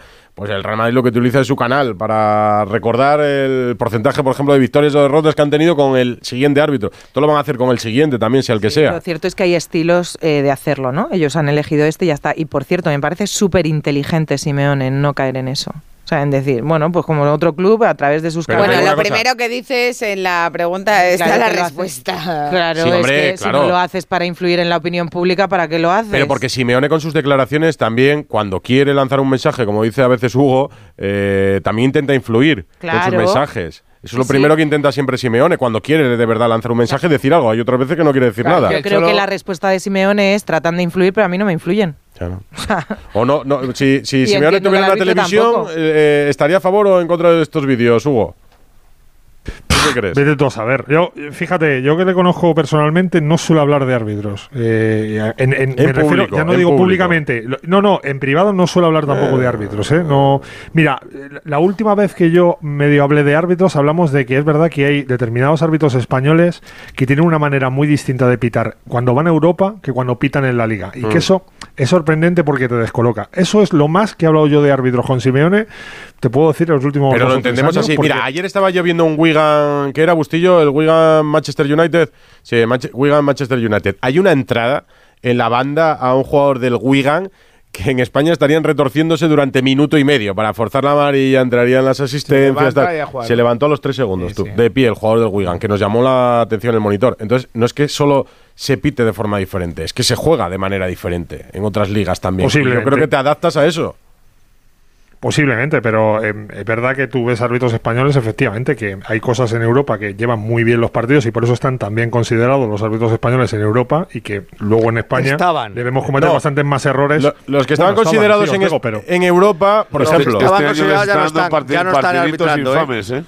Mateo y del Cerro. ¿no? Porque en, en Champions llevamos, ya los Andújar lo está repitiendo varias veces, las dos últimas Partidito, jornadas de Champions ha habido limpieza absoluta de árbitro español. Sí. Es verdad que en Europa League y en Conference ha habido, pero no ha habido en Champions. ¿eh? Porque el árbitro Champions por excelencia de las últimas temporadas es Mateu. Y Medina Cantalejo creyó oportuno que más allá de los 45 años que tenía ya no podía seguir, o 46 arbitrando eh, en el fútbol, cuando él se veía Porque y no le podía ganas ni de ver. continuar. Claro. Porque no le podía ni ver. Directamente. Sí, porque iba por libre o porque, Sí, por lo que quisiera. lo que fuera. Pero en Europa tenía consideración y tenía partidos. Tenía designaciones, sobre todo. Y sobre el- los audios que vamos a escuchar, yo no tengo ninguna esperanza ¿eh? de que nos digan nada interesante. Van a poner los generar tres mucho más más debate. insulsos de No, todo. por- vamos. primero, porque ya nos han avisado que va a haber claves. Que va, que va a haber claves, palabras que no vamos a entender, que solo van a entender entre ellos, con, con lo que nosotros nos vamos a quedar y van a poner luego los que les dé la gana. Es un lavado más de cara de, Medina Porque está en Cantalejo periodo- para porque hacer está en ver que periodo está electoral. colaborativo, Vamos, claro. ya, ya periodo sería increíble que se pusiera a hablar el bar con el árbitro y le dijera, eh, bueno, la jugada es tal, he visto un Hansel y dos Gretel por aquí que son Pues, superan entre ellos. ya lo verás. Estuviéramos todos aquí Pues ya haciendo lo el verás. canelo escuchando el audio. hay, Lo mejor- hay giros lo mejor- que van a lo utilizar mejor, giros que utilizan en que no UEFA y en FIFA. Digo, que lo mejor sería que no escucháramos audios, que eso significaría que el árbitro ha pitado bien y que no ha habido es- Puede ser, eh, que acabe el tampoco, partido tampoco no tiene por qué significar eso. No, puede ser que acabe el partido. que no entre el bar. Pero no habéis visto que monitor. tranquilos hemos estado sin bar en la Copa. Pues es que al, final esto Eh, genera... con sí. descuentos es normales en los partidos, Y- y- y- con errores sin hablar de árbitros. Hemos estado de maravilla en la Copa, de maravilla. Hombre, también te digo, habido errores, porque ¿eh? han ha pasado... habido errores, pero, pero errores Ah, ha habido pero- siempre. Sí, pero ha habido Díselo errores que no han tenido consecuencias porque han pasado todos los equipos Alfredo. de primera división. Claro. Salvo Pues sí, el derby, Y el Villarreal. de- el derby canario y el, y el Villarreal. A ver, yo creo que el VAR bien gestionado es una herramienta muy útil. El problema es que dilata los partidos, pierde el, el ritmo La y luego implementación encima- del VAR es un Que desastre. no está bien gestionado. Claro, no está bien gestionado. Y ahora, eh, lejos, eh, con la intención de acabar con la polémica, o eso dicen, lo que hacen es dar contenido a todos los medios de comunicación después del partido sobre las posibles polémicas. Después del partido o al día siguiente. va a Eso es para, Después del partido. pa- Eso es en para la acabar tele, con la en la tele polémica. con en la tele con derechos después del partido. Luego también eh, la Federación lo va a poner en sus O sea, redes que van a sociales. editar a toda leche. Y lo que lo que dicen es que es la International Board la que prohíbe Que que se que se escuchen las conversaciones en directo. Habría que ver que... Eso es la FIFA, la que lo prohíbe. Sí. Sí, sí. Eh, habría que ver qué votan ahí. En Francia lo han hecho, ¿no? Claro, por eso lo digo, en No sé si en Italia, pero en Francia sí Y lo han en, hecho. y en Copa, y en Libertadores también lo hacen. En el comunicado y donde la Federación Sí. explica esto de los audios dice que, que la International Mira, Board ho- hoy ha hablado Medina. Cantalejo, ¿no, Alfredo? Sí, bueno, ha, ha manifestado ya sus primeras impresiones en torno a, a todo lo que está sucediendo, pero en líneas generales eh, políticamente muy correcto. Sí ha, sí ha mostrado su discrepancia con la, la corrección de la, de la decisión arbitral aquella que fue tan polémica. Él cree que a los árbitros no se les dejó en un, en un buen lugar, pero en líneas generales, bueno, cree que, que va a ser positivo la, la publicación de los, de los audios del bar. Medina hoy en la Federación. Como novedad a lo que estamos ofreciendo nuevamente, lo que se va a ver es todo el proceso de revisión de cada jugada en el monitor, desde que el árbitro toma una decisión en el campo y todo lo que es ese proceso de imágenes y de la conversación que existe entre el árbitro del BOR, el árbitro de campo y finalmente el de campo decidirá qué es lo que va a hacer después de cada partido. Si es que existe alguna revisión en el monitor, eh, Movistar emitirá una- un programa y dentro de ese programa irá este momento de los, de los highlights de cada. De Medina lo que viene a decir es que no va a ser para tanto. Pero, pues, pero de verdad, estáis echando, estáis echando agua al vino, como se dice. Yo estoy entusiasmada con que se oigan. Es que todavía me ¿Tienes acuerdo de alguna ese- esperanza de verdad en Bueno, que pues todavía me acuerdo. esos highlights Perdona, crees que nos van a cambiar el Radio Estadio Noche, hay- ¿no? no, no, tampoco que nos van a cambiar. es que es optimista. No, no, soy optimista, no, perdona. Hay una frase eh, que no sé si fue la primera vez que escuchamos audio de bar que ha, ha pasado a la historia. El todo que José Luis Si lo es que llegan a vamos saber, no lo ponen. Fíjate, bendita, Bueno, bendita pero es frase. que ahora, es que ahora vamos a escuchar esas Si conversaciones. lo llegan a saber, no lo ponen. No, pero escúchame, eh, Rocío, Rocío, el todo que José Luis no se hubiera oído porque no fue al monitor. No, es No verdad. Era hubiera una conversación en el campo entre la Correcto. sala Bor y el árbitro. Cuando Bueno, decían, no "Está me todo ok". pinchéis la ilusión, ¿vale? No, No tiréis mi ilusión abajo. Vamos a aguantar el tirón y aquí. también Yo te estoy- digo, yo- yo estoy pobre contigo, vamos Alberola. Rojas, porque menuda presión Hay que seguir tiene. haciendo vídeos. A ver, la. Imagina- ima- ima- imagínate que dentro de los highlights aparece uno diciéndole, eh, yo, mañana que eres Alberola, ¿no? Dice, Alberola, estás haciendo el ridículo, hijo. Y otro le dice, no, el ridículo lo haces tú, ya se va, ya, o sea, me subo al carro allí y queda gusto. No, o que le dice, o que simplemente player, te o que, el- una serie o que el árbitro le dice, ¿para esto me llamas? Pues tú- ¿Pa esto me llamas?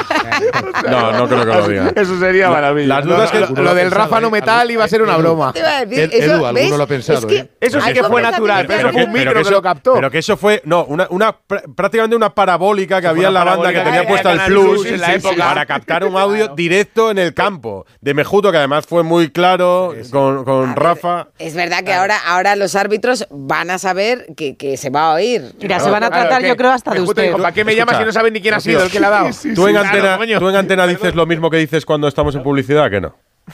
¿A que no te Eh, gustaría ah, que no, se yo supiesen las conversaciones que tenemos es en que, publicidad? que levante la mano aquí el que aguante una conversación privada en público. Pero perdóname, Me- perdona. No es verdad Vamos, eso, nadie. Vamos Perdona, presos. No, no, no, Claro. no, no, es que eso no son conversaciones privadas. No, pero son conversaciones No, privadas. El lenguaje que utilizas. Ya, pero quiero Fuera decir, de tú y yo, que de tú y yo aquí, bueno, todos los que estamos aquí, estamos aquí dos horas delante de un micrófono eh, sin papeles, A- algo ¿sabes? se nos escapa, Claro, Sí, pero Entonces, tienes pero- cuidado de no bueno, decir pero ningún puedes decir- taco. Bueno, tienes cuidado, pero, de modular pero tu estás con el micrófono abierto dos horas. Sí, sí, sí. Pues y ellos- aún así, alguno, alguno a Pero nosotros no estamos arbitrando, es que Bueno. ellos ahora... No, os arbitramos a vosotros, que no es fácil a veces. Vamos, ¿eh? a, veces no vamos a arbitrar al Atlético de Madrid, que no hemos preguntado por las dudas. Decía yo al principio del programa, eh, si Simeone mañana, Hugo, va a salir con Savic, como contaba Jano, Savic, Jiménez eh, y Mario Hermoso, Hermoso. Y, sin Bitzel, Bueno, Alfredo te lo puedo contar mejor, que ha estado viéndoles, pero eso fue lo que probó en Madrid y desde luego yo creo que es lo que le ronda por la cabeza. La- digamos que la novedad es que no está Bits, el que jugó en aquel partido de liga, y sí está Rodrigo de Paul, que estaba lesionado por aquel entonces porque volvió, si no recuerdo mal, lesionado de Argentina. Y, pero más o menos el plan de partido, no voy a decir que es exacto, porque no va a ser exacto al del partido, como ha dicho Simeone en la rueda de prensa, pero yo creo que el, el Atlético de Madrid encontró una forma de hacerle daño al Madrid, que ya la ha tenido. Y por y me llama un poco, bueno, me llama la atención. Estaba pensando antes, cuando hablaba Pereiro sobre lo de Lunin y Kepa, eh, yo recuerdo que Kepa no, no fue ni mucho menos el peor, pero sí encontró el, el Atlético de Madrid una vía eh, de agua del Real Madrid. En- claro, en esos balones colgados que con Courtois el, el- el Atlético de El Madrid no lo intentaba. conseguía. Bueno, pues eh, igual con Lunin, pues tiene que cambiar otra vez el Atlético de Madrid. Pregunto por estos, esa idea. pregunto por estos porque eh, lo de eh, Coque Llorente de Paul y Grisman Morata Rima me parece innegociable. O sea, en eso yo creo que no tengo ninguna duda. La duda son un poco los carrileros, ¿no? Y Nahuel Molina podría, y Lino. podría Llorente Lino. bajar a la defensa. Claro, por eso lo de Llorente carrero derecho campo. podría ser también, ¿no? En lugar de Ah, Nahuel. yo creo que Es salga una de las alternativas. Ti- Y Tiene bastante medio. más dudas el Madrid que el Atleti, pero bastante más. ¿Sí? Sí, lo que pasa es que eh, da, da la sensación, primero, que Witzel ha jugado casi todos los partidos importantes este año, ¿no? Y luego que cuando Simeone se le ve mucho, mucho, el- a veces cambia, ¿no? Por eso había... Una había sorpresa le suele guardar, es verdad, Alfredo. Xavi Sí, no está sí, para esa jugar. sensación tiene la gente de que, de que tiene una detrás de- la mosca detrás de la oreja y de que algo a lo mejor puede, puede cambiar mañana. ¿eh? Xavi, que es verdad que lo Lleva decía un aquí año, que ahora Xavi, sí, lo que ha jugado este año, la verdad es que no, no ha estado nada bien. ¿eh? Eh, Y Xavi ni Jiménez tampoco. ¿eh? Además, Jiménez tiene el problema que no juega tres partidos seguidos porque tiene unos problemas físicos siempre Mm. tremendos. Sí, sí. No, el Atleti necesita ahí una línea de cambios. Que, bueno, nada más. ¿En Arabia algo más que contar? No, el, el, once, el, el- el once del Madrid que tiene dudas. Te, te- A ver. te dejo Ah. la- eh, eh, a ver, que Carvajal seguro, Rudiger seguro. Y a partir de ahí. El campo pesimista. ¿no? Esos son los dos pesimistas de los que hablan Ancelotti. Esos son los dos. lo- además, me ha encantado el final. Eh, tengo dos pesimistas, dice, y es lo único que tengo. Como diciendo, si me traes otro, encantado de la vida, pero ya no lo digo más. Me saco la patita del banco, pero dos segundos. Ah, verdad se lo que- pedía a los Reyes, que dijo el otro día que Amigo, no, le no, pedía ya nada pidió a los Rey Reyes. Mago Ya, ya- ya así luego Tortego se pidió, pasado. pidió a los Reyes, pero salieron ranas. Los Reyes no fueron a, ver, a ver Ancelotti. Pero, a ver, yo creo que va a jugar Nacho de central. Eh, me guardo lo del lateral izquierdo para lo último y ya os lo preguntáis entre vosotros. Pero por delante, creo que vuelve Chouameni al centro del campo, lo que provoca que Modric se vaya al banquillo. Eh, Valverde, Cross y Bellingham el resto y arriba Vini y Rodrigo. Vale. Eh, lo del lateral izquierdo no lo, no lo tengo nada claro. Yo estaba preguntando hoy entre jugadores, eh, más alguno que ve los entrenamientos de vez en cuando. eh, que aquí que sabe de quién hablo. Eh, más eh, gente. Pero puede está sano, sensación- Albert. Mendy está sano. ¿Eh? Mendy No, está me- sano. ver, me- me- Mendy, está sano, pero Si Mendy no está sano, yo creo que juega Mendy, en eh, una también. semifinal de la Supercopa contra el Atlético de Madrid. Yo, si está Eh, sano. Lo normal Pero no sería. ha jugado nada. Pero Ancelotti, No, no, nada, cada vez lo- que ha podido ponerle este año, le Yo pone. creo ¿eh? que va a jugar Camavinga, pero Si no juega Mendy, juega Camavinga. El que no juega Yo, Fran. yo me, no sumo, juega Fran. me sumo a Camavinga. yo creo que va a ju- jugar Camavinga. Y que mañana pone Nacho por decir. Tengo dos centrales, es lo que tengo, y porque Nacho es el capitán y si no lo pongo lo mato. Pero que el cuerpo le pide poner a Chouameni lo tenemos todos claro. Lo que pasa es que Chouameni vuelve al centro del campo. Bueno, ent- entonces tampoco tiene tantas dudas, Pereiro. Decías Joder, pues un muchas. jugador te hace. o sea, que entre Chouameni y Camavinga te hacen cinco posiciones que te ver, cambian. lo que porque si Pereiro no pondría es a central, Nacho. te entra Modric. Pereiro no pondría a Nacho. Yo creo que Per- Pereiro no pondría a Nacho. Pues yo pondría a Nacho. Y yo también. Yo pondría a Nacho, pero Ancelotti pondría a Chouameni. Si tienes un central. Que es por un, central de- por un mal puro, partido sí. que ha hecho Nacho esta temporada. Ya, pero uno. es que, oh, eh, volvemos a lo de antes, Paco, es que no le llena el ojo, ni se lo ha llenado nunca. No sé, mañana lo veremos. Chouameni Eh, al medio campo con Cross y Valverde donde, donde Modric. ¿En Arabia hay coches, en, en Arabia hay coches eléctricos o no hay coches eléctricos, Alfredo? Espera, espera, antes, antes de que me des No, no, ¿hay coches te eléctricos cuento- o no hay coches eléctricos? Decidme si hay Claro coches eléctricos. eléctricos. Pero es que, eh, eh, ¿cómo era? Ah, pues, pues- pues- pues muy fácil. Aquí todo el mundo quiere ya un coche eléctrico. Es más, el otro día, una persona de la redacción, ¿puedo decir quién? No digas que Pues Rocío. entonces no lo voy a decir. No, no, no era, no era Rocío. No Ah, era ¿no? Rocío. No, porque ¿Otra? Rocío, Rocío ya tiene un coche eléctrico. ¿eh? Decía que quería comprarse un coche eléctrico, pero que le parecen caros. Y además hay que comprarse el cargador. Ortego, sí, hay que comprarse el cargador. ¿Qué quieres que te diga? Y encima hay muchos modelos y no se aclara. Eso es lo que decía nuestro compañero. Pues que no busque más, porque la solución sabe dónde está. En Spoticar. Spoticar, ya sabes, el líder europeo en vehículos de ocasión. En sus más de 200 concesionarios te pueden asesorar para encontrar tu coche eléctrico de ocasión a un precio increíble y con hasta tres años de garantía. Ah, y en Spoticar el cargador viene de regalo. Ortego, Paco, que no te de regalo. Entra en spoticar.es y encuentra el coche eléctrico de ocasión. No hace falta decir más. Que ahora mismo entre en spoticar.es. Radio Estadio Noche. Rocío Martínez y Edu Pidal. Hola, buenas noches, Radio Estadio. Me las voy a jugar y voy a hacer un poco de brujo. El Atlético de Madrid le va a ganar al Real Madrid, el Barcelona a los Asuna y la final la jugará Atlético Madrid-Barcelona. Campeón Barcelona. Un saludo, Radio Estadio. Un saludo, nos ha hecho el cuadro completo, ¿eh, Ana? No, no, de- Después de una reunión con varios debates, otra reunión posterior y, y mucho pensamiento de Ana, ha decidido que la pregunta hoy. Y, y habéis visto que no era tan fácil de responder esta pregunta, ¿eh? O- No es Osasuna tenía más porcentaje que el Atleti, creo, en la última vez que miró la A encuesta. ver, a ver, ahora nos lo dice Ana cómo está. Hugo está muy mal el porcentaje del Atlético. Alfredo, Alfredo. ¿Quién, eh, sí, sí, pero le digo a Hugo, a Hugo No me que está extraña. fatal. No me extraña. ¿Quién crees que se metan los colchoneros a votar. que ganará la Supercopa? El 15% cree que la ganará el Atlético de Madrid, hemos bajado, Hugo. Eh, El 17% cree que lo ganará Osasuna, el 21% cree que la ganará el Barça y el 47% sube mucho aquí el Real Madrid como favorito para ganar. Arroba Radio Estadio N, 608-038-447. Eh, Y- voy- voy a preguntar a Alfredo por la llegada del Barça, porque yo he visto Barça la allí. imagen, la imagen de Lamin Yamal, lo que ha disfrutado ese hombre en la cama esta, en el asiento que se hace cama, estaba tan contento ahí, ¿no? Alfredo. Aquí viajan, vi- vi- viajan bien, bien cómodos los, los jugadores, ¿no? Sí. Iban también con el, con el uniforme de- del Bueno, equipo muy bien, ¿eh? casual, muy de bien sport. y luego, como bien decías, han llegado, han sido los últimos en llegar, porque a las 5 de la tarde llegaba Osasuna, a las 7 ha llegado el, el Barcelona y como tú comentabas ayer, pues ese recibimiento con flores, con perfumes en la terminal de, de vuelos privados y han llegado a descansar. No ha viajado Joan Laporta, por motivos personales, eh, ha estado en Bali y ahora llegará mañana. Eh, perdón, llega el mismo Ha estado día del en partido. Bali, pero en Bali Sí, también ha estado buscando Por un tema familiar, ¿eh? Ah. no, no, por un tema familiar. Ah. No, de su hijo, ¿no? y sí.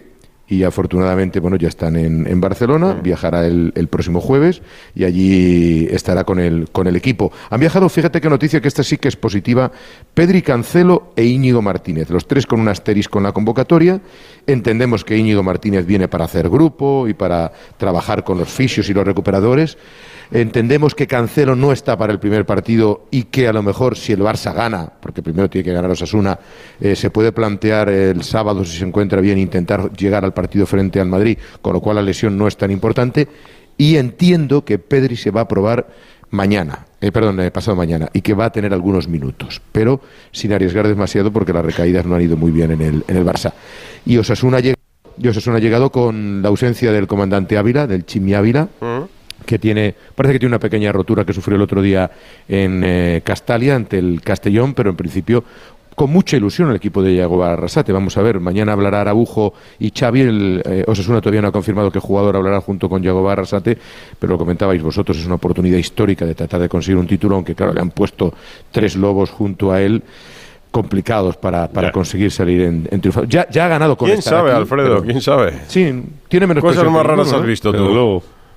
Cosas más raras has sí, visto. Sí, sí, Hombre, Pero no yo- se los estaba en el, Numa- de- en el de la Numancia Barça. pasada Yo- ni la anterior. Las, Ni por las tres eliminaciones del Novelda, del Figueras, eh, eh, eh, las he visto con el, con el Barça o sea, y del y la Gramanet. Así que con eso te digo ya prácticamente. Pues nada, me está escribiendo Espinola, oye, por mí ningún problema, los tengo aquí una hora más si quieres, pero yo creo que ya os voy a mandar a, os vamos a mandar a descansar para que durmáis un poco, mañana hagáis turismo por la No, nosotros, mañana. ¿a qué hora acaba el Que tenga la voz cuerda, perfecta. ¿eh? Tres y media, hora Además, a- a- además tenemos, saudí. tenemos aquí a- al, al colega que pasa la máquina esta de fregar, el que abrillanta al suelo, que a- asoma la cabeza cada dos para tres como diciendo, tengo un trocito aquí que me, que me estoy jodiendo. Echadle una mano. haga ¿eh? Acaba el programa y nos podemos meter a desayunar. ¿Vosotros sois de está, los que madru- madrugáis mañana para salir a correr por Riad o No, no? gimnasio un poquito sí, Sí. pero... Fuera no. ¿Qué temperatura hace? que- Por la noche 10, por durante Mañana el día 26 22 máximo, un 25. poquito más que hoy. Por la mañana puedes ir tranquilamente en manga de camiseta, pero por la tarde aprieta que da gusto. Ah, pues como Y luego lo del aire Pero- acondicionado que es infame. sí. Pero ¿y En se puede, se puede salir a correr por ahí? Porque entiendo que todo el tráfico ese que hay es porque ahí no va andando Nosotros, nadie Rocío, ningún Rocío, Rocío, ellos lo sí, único- igual tú Lo no. único en el hotel. Esa es la no, Lo único que respuesta. en el hotel. Pero ese riesgo lo en- tienes, sí. En el hotel, en el gimnasio, hay dos franjas para las mujeres y el resto para los hombres. Es decir, de 6 a ¿Ves? 8 de la mañana y de ¿En el 4 a hotel? 6 de la tarde. ¿En el hotel donde sí, estáis el vosotros? O sea, Sí, si sí, yo hubiera claro. ido con vosotros, no podría No puedes A la misma hora, no. bajar ahí a ver quién levanta más peso en las Si, por ejemplo, Radio Estadio. Noche, si Radio Estadio Noche Nosotros tampoco podríamos ver cómo corres en la cinta. Si Radio Estadio. Noche se hiciese en Arabia, tendríamos que hacer el, el programa en dos salas diferentes, seguramente. No, eso no, no, eso no, no, eso no. eso no, Pero, el en deporte gimnasio sí. Hay normas. pero en El un hotel sí, donde hay donde hay turistas internacionales, de verdad. Sí, sí, sí, sí, sí, pero ya te marcan Jo, las la verdad que la No, no, Supercopa sí, ya ha está habido- cambiando ya- el ya- país. ya- habido- Eso lo cambia la Supercopa, correcto. Hombre, es que habido seguramente antes igual no podían ni ir. Eso porque está Rocha. que Si estuviera aquí, Rubiales, eh, ya te digo yo que se ir no somos los únicos que vamos, eh, que los si lo- italianos- que si lo hubiera cambiado, pues un paso más adelante que ha dado la expedición española aquí para cambiar los gimnasios y los horarios. Los italianos digo. también. Celebran su Supercopa el fin de semana siguiente. Además, han subido a cuatro también, imitando a los españoles y también en Arabia Saudita. O Y ahí va menos gente, ¿no? A descansar, La Espínola, Alfredo. Pereiro. Mañana nos contáis en Radio Estadio con Edu García y luego por la noche a las once y media aquí en Radio Estadio Noche. Un abrazo para todos. Hasta mañana, buenas Chao, noches, chao, chao. adiós. Que hablamos de Mbappé o no hablamos de Mbappé. Flipado, estoy flipando, estoy flipando. ¿Con de- de ah, la con del gimnasio? No, Alquelife, Alquelife, Alquelife on Tour. Es que ha ido por todos los medios Yo de comunicación. Hasta en en Radio Parisien, en L'Equipe, en Radio Montecarlo, que quiere que se quede, que tienen un pacto de caballeros. Bueno, bueno, esto, esto ha dicho Alquelife. Como dijo después del último partido, el de la Supercopa, tiene un acuerdo conmigo. No voy a hablar de dinero, del acuerdo. No es un acuerdo así, no es un acuerdo de dinero. Es un acuerdo entre caballeros. Es ese tipo de acuerdo, no un acuerdo firmado. Manu Terradillos, Francia. Muy buenas. ¿Qué tal? ¿Cómo estáis? Un saludo a todos. Hola. A ver, eh, leme entre líneas. Ay, salúdanos en francés, por favor, que me gusta mucho. Bonsoir, ¿cómo Bonsoir, Habla, francés con muy buen acento. Por Di- eso, di- por eso me habla durante 10 segundos en francés, Manu. Pero bueno. No, no me hagáis esto, Sí, hombre. hombre, sí, habla de- durante 10 segundos en Manu, francés. te voy a rescatar. Que ya me lo hizo Mr. Pobre- Chip. venga, Aldo. Aldo, Aldo, Aldo, venga. Qu'est-ce Manda- que mándales a tomar por algo en francés. No, silencio. Momento. Ah, no, no, porque eso se entiende. Si Venga. les mando a tomar. eh, No, venga, Terradillos. Ah, on est tout près là, on va parler un petit peu de Kylian Mbappé, surtout de Nasser Al-Khelaifi qui a donné aujourd'hui euh, trois interviews. Une interview radio avec RMC. No vamos a hablar en francés porque nadie nos entendería, Manu. Entonces, Vamos a- Vamos a qué hablar crack. un poquito de, de, de Alquelife porque ha hablado de Kylian Mbappé que ha concedido tres entrevistas. Claro. ¿A que sí? Efectivamente, sí. ¿Eh? ¿Cómo se ha dejado, eh? ¿Y qué ha dicho? Pero ahora repítelo. Bueno, pues, repítelo, Como decíais, tri- triple entrevista, ¿eh? R- RMC, ya no se llama Radio Monte Carlo, la antigua Radio Monte Carlo, l'Equipe y Le Parisien. Mensaje parecido en todas, no se ha hablado de Mbappé, pero es el, tema principal. Eh, lo destacable, yo resumo un poquito lo que ha dicho en todas, por no ir una por una. El primero es ese corte que ya habéis puesto, de ese acuerdo, ese, ese pacto entre caballeros se refiere a ese acuerdo del que habló Mbappé, de que todas las partes están protegidas si él se va, si él se va a final de temporada gratis, entre comillas. Eh, ha asegurado el Gelaifi también en unas entrevistas que Mbappé le ha hecho saber cuál es su calendario sobre cómo va a decidir su futuro, ¿no? las etapas o, cuándo, cómo quiere tomar esa decisión, pero que esa información se la que pues, es una cosa entre ellos dos y que no la va que no la va a hacer pública. Ha reconocido que negociaciones con él ahora mismo pocas, ha dicho, tal cual, ahora mismo pocas, eh, pero se ha escudado en el hecho de que, bueno, pues eh, hay muchos partidos importantes ahora, que es un momento importante de la temporada y que no se pueden poner a hablar de eso. Y ha dicho lo que todos sabemos también, que le quieren renovar y que para él Mbappé es el mejor del mundo y que el mejor lugar para Mbappé está en París. Un detalle más, y es que no ha dicho nada, yo creo que también algo lógico, eh, del Real Madrid en ninguna de las entrevistas. O sea, ni lo ha nombrado, ¿no? No, pero yo Pero ¿cómo lo iba a hacer imagino tampoco? que estaría pactado eso. Claro. Hoy me- eh, decían los periodistas que, que han estado ahí con Alkelaifi, Manu, que tenían la sensación de que es posible un acuerdo PSG-Mbappé. ¿Ese caldo de cultivo existe en Francia o no? Yo creo que en ese sentido el PSG pone cara de póker, porque sabe que la mano ganadora, por seguir con, con ese vocabulario, la tiene Mbappé.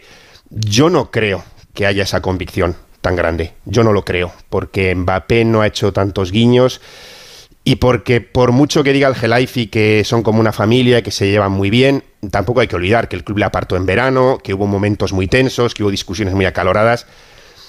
Se dice, y sobre todo lo que se dice mucho es, Mbappé prefiere ganar una Champions con nosotros que cuatro con el Real Madrid porque es de aquí. Pero yo creo que son cosas que se dicen. Yo no creo que haya optimismo en cuanto a la renovación de Mbappé en París, ni mucho menos. Pero porque el- Mbappé prefiere ganar una Champions que ninguna. Es, De lo que- momento- que es la de momento- realidad. de momento no ha ganado ninguna Claro. con el, PSG. El, proyecto del PSG ha cambiado tanto como decía hoy Alkelaifi. El proyecto de jugadores jóvenes, de. de- Hombre, ha, del cambi- equipo, ha cambiado, lo que pasa es que momento ne- sí. pero necesita tiempo.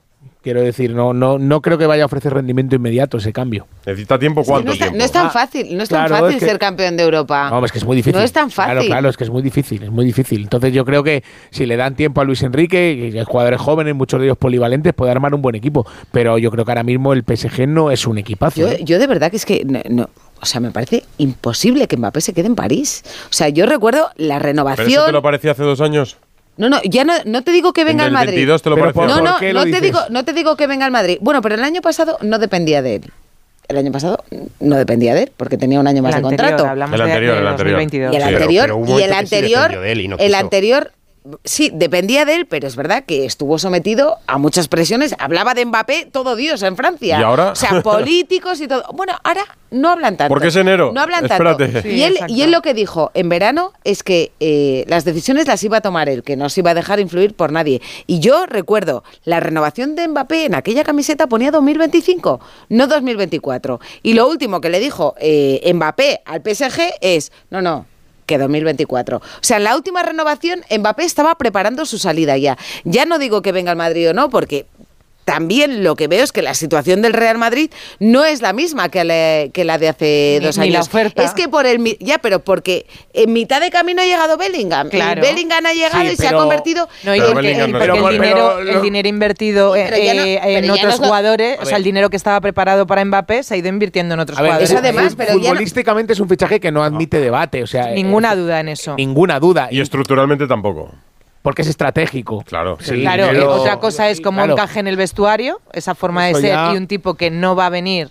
Pero yo creo que- por como, esas como, dudas yo el, creo que no. como rol absoluto y que todo el equipo juegue para ti y eso Mbappé Yo, lo yo tiene creo que, si hay ficha por el Real Madrid, yo no, yo no creo que vaya a ser el Mbappé que hemos visto estas últimas temporadas. Yo Para creo que él se nada. adaptaría mejor. ¿eh? Y yo creo que Ancelotti no creo que tenga ningún temor a cómo va a caer en el vestuario. Aparte que Es al más, Madrid, estoy este, convencida. Yo creo que Ancelotti de que se hace colega de aparte que De tenga te a a. Camavinga y a Chouameni, se hace colega de los dos brasileños en un momento. De, de. Vinicius No, y no, de no, que Bellingham. No estoy hablando de que, que no encaje en el vestuario con el resto. Estoy hablando de su rol en el equipo y en el vestuario. Pues su rol es marcar que goles. no va a venir a un Real Madrid que juegue para Mbappé.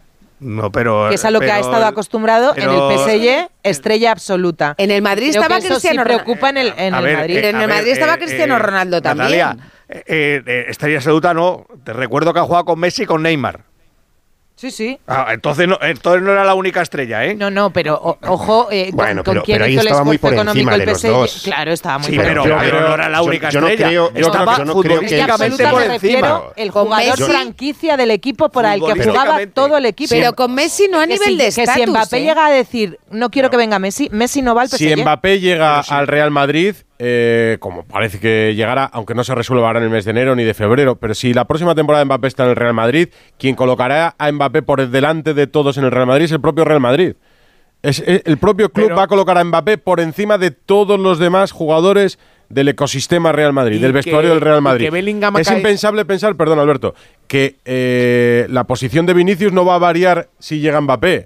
Vinicius se adaptará al rol Mbappé que quiera. Mbappé, Mbappé está jugando de 9. Mbappé está jugando de 9 ahora. Está jugando de 9 en París. En el sistema, tiene que cambiarse mucho que Luis Enrique diga que tiene libertad. Vinicius va a jugar en la izquierda y Mbappé, si viene, jugará de delantero. En el centro. y a la derecha jugará o Valverde o Rodrigo cuando si vuelve a 4-3-3. Y que las cifras goleadoras de Bellingham esta temporada no son las cifras que ha tenido en su corta carrera hasta ahora. Lo más normal es que no haga tantos goles en los próximos años. Lo más normal, ¿eh? a lo mejor cambia. Entonces el Madrid necesita un delantero que haga esa cuota de goles que necesita un equipo grande. Y eso te lo da Mbappé, claro. Mm. O sea que lo, lo veis. Yo eh, futbolísticamente lo veo clarísimo. Otra cosa es que luego ya, bueno, ya. Hay este debate. Otra cosa es que la oferta sea la misma que hace dos años. Ya que, me pierdo. Que, que la, eh, renuncia a pasta, porque evidentemente el PSG es un club Estado y no es lo mismo que el Real Madrid. Que él renuncie a ser el jugador franquicia de un club. Lo que no va que jugar, hacer Claro. Lo tendrá que hacer. Para, franquicia se lo puede ganar, pero para, el recibimiento seguro para que mí ha cambiado una cosa, Manu. Llega. Que yo creo que hace dos años, en el 22, la gente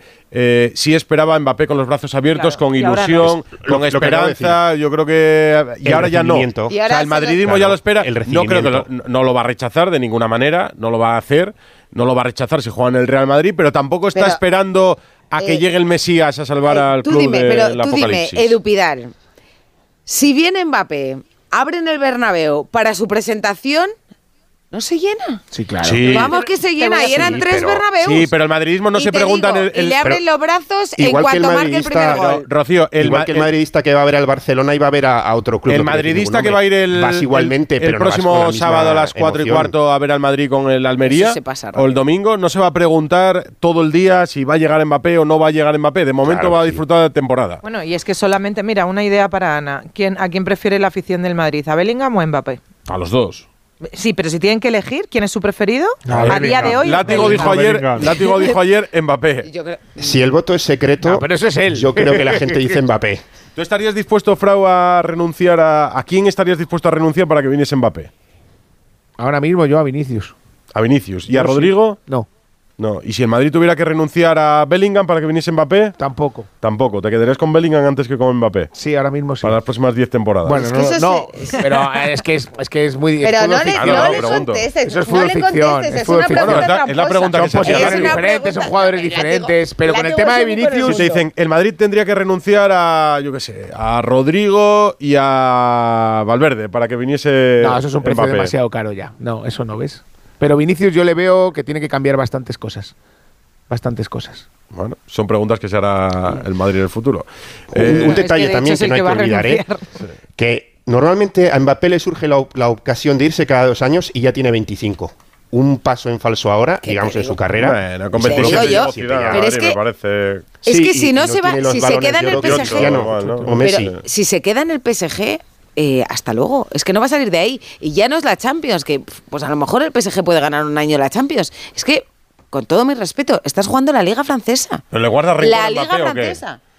Yo, la liga francesa. Yo entiendo que cada uno, ¿eh? cada uno es libre de tomar sus decisiones. Yo creo que si viene al Madrid, vamos, en cuanto marque el primer gol se les ha olvidado. Y luego también, si viene al Madrid, pues dependerá de cómo venga él y el mensaje que traslade.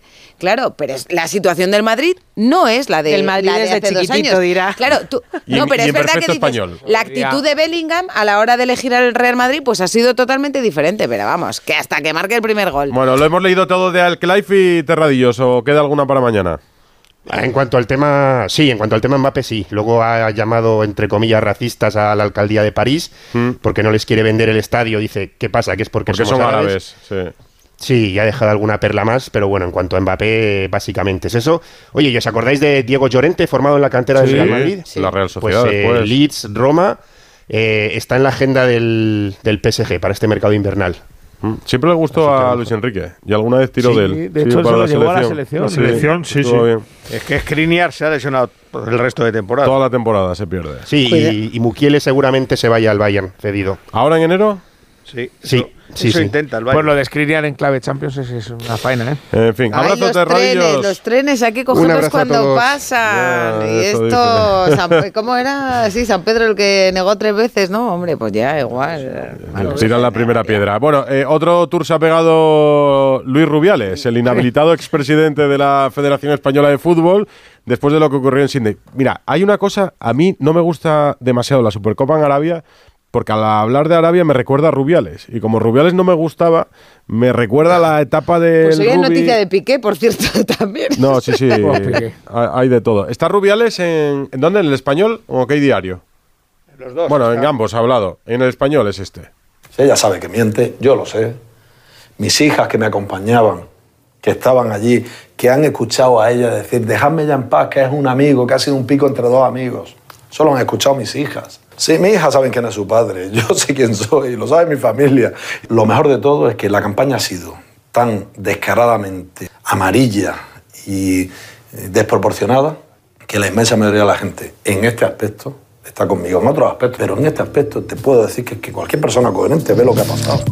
Eh, es que ha llegado a decir que en la calle todo el mundo está con él, sobre todo las mujeres. Qué, poca- qué poca vergüenza de meter a las hijas por medio. Ya las Siempre. hizo estar, Sí, ya las hizo estar en la asamblea aquella allí presente, que qué pintaban las hijas de la asamblea y ahora vuelve a meter a las hijas por medio. Mete a las hijas en el mundial. Me- eh, es eh, a ver que eh, no saber diferenciar tu obsesión por el cargo o por el dinero de tu familia.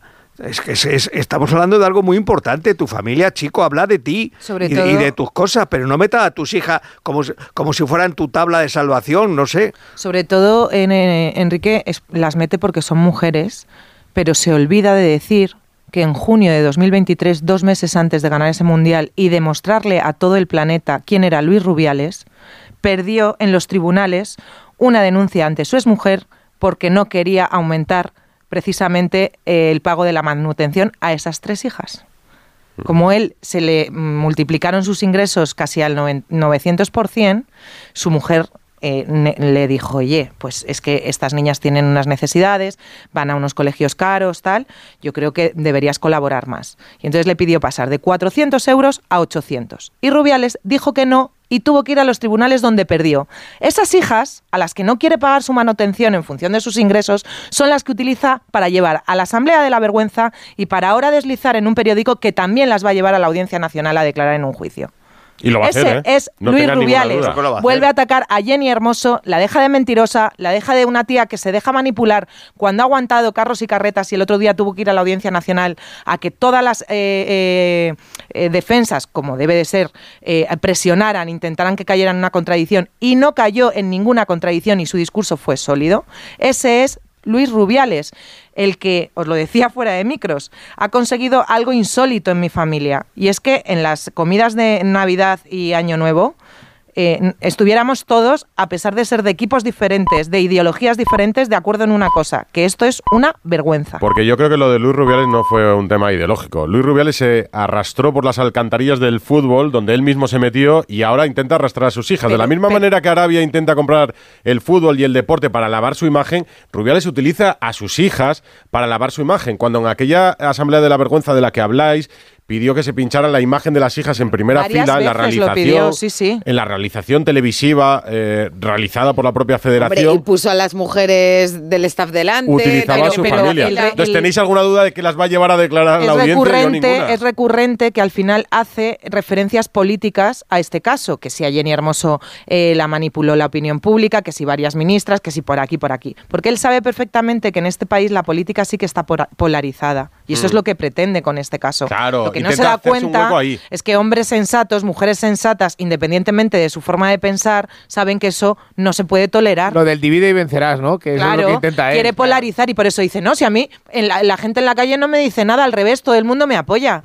Pero bueno, No, pero lo de las hijas es una ruindad, es lo que decía Enrique, es que eso no tiene so- nombre. sobre todo cuando es te has desentendido de tus hijas y te han llevado a los tribunales para que te encargues de, de- de que la manutención que les pasas sea acorde a lo que tú cobras. Sí. Es que eso ya es de decir, no tienes ningún tipo de vergüenza para ir a un periódico a decir justo lo contrario que si tus hijas. ¿Qué van a decir tus hijas? hijo? Rubi- Rubiales pudo caer por muchísimas cosas, por muchísimos asuntos y por muchísimas, eh, en fin, maniobras desde dentro de la federación y acabó cayendo por lo que menos pensaba él, Exacto. que fue por lo que Y- hizo. es que además es que no ha mostrado arrepentimiento No, en ningún no, momento. No, no, es que él Y ahora- sigue pensando que lo que ha hecho está bien. A, y ti, ahora te- a ti te ha gustado lo de Piqué, ¿no? Ahora, no, pero iba, no, no, lo que voy a Ah. decir es que quede claro que esto es un punto y aparte. Mm. Un punto y aparte. Es verdad. Mete el un vínculo. indicativo de Radio Estadio de Noche El ahí, vínculo. Para quien lo escuche en casa, que si no se... Mételo, mételo. Para que no haya rubiales con Piqué, ¿no? Mete ahí un... Hombre, es verdad Radio que es, Estadio es- Noche. es evidente la relación de Piqué y Rubiales en el asunto de Cambiamos la, de tema, de Rocío. la super- Es que ¿Por hoy los dos se han ahora? pronunciado públicamente. Es decir, para que quede claro que no vinculamos a Piqué en absoluto con Rubiales en ese otro asunto. Pero los dos negociantes de la Supercopa en Arabia son protagonistas hoy. Piqué, ¿por qué? Es que yo cuando lo he visto, Tuit de Gerard Piqué. El intermediario un nuevo- comisionista exfutbolista del Barça que ha dicho, a ver. Que se llevaba, ¿cuánto era? Un 10%, un 4 Sí. millones por año, que por cierto, eso con todo el mundo que igual miraba Hacienda. Es un nuevo año y después de pensarlo detenidamente he decidido volver al fútbol. Lo he hecho mucho de menos. Esta vez no será como jugador, será como entrenador. Compartiré más detalles al final de la semana. ¿Y esto qué significa? La Kings, qué yo creo. ¿Entrenador? Que va a entrenar a un Ah, equipo de la claro, Kings, de la ¿no? Kings League, claro. Pero habla de fútbol, que lo echa mucho de menos. La Kings League no la echa de Ah, menos. es un cebo suyo, yo creo que mañana dirá... Hemos pensado que- Digo yo, ¿no? Para entrenar fuera de la KIT tiene que tener el título de Título, entrenador. claro. Algún título tiene que tener. Si ¿Y son tiene- juveniles. tiene alguno? tiene que, no, digo que, que si quiere entrenar algún título tiene que tener el juveniles, el de luego el B. Es que se o- apunta a los cursillos ahora de entrenador.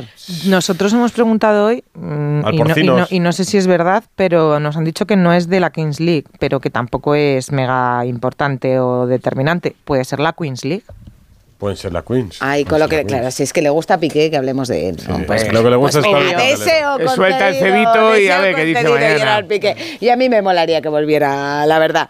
Bueno, que, que muy bien, ¿no? Nos lo hemos Muy pasado bien, bien, ¿no? sí. ¿No? Muy bien, pues nada, muchas Ya gracias. completito, la verdad. Enrique, Natalia, Alberto López Frao y Hugo Condés por pasar esta noche con nosotros, donde una noche donde nos quedan cosas muy interesantes. ¿Habéis cometido excesos en Navidad? ¿Os habéis propuesto hacer más deporte en 2024? Muchos. Sí, eso siempre.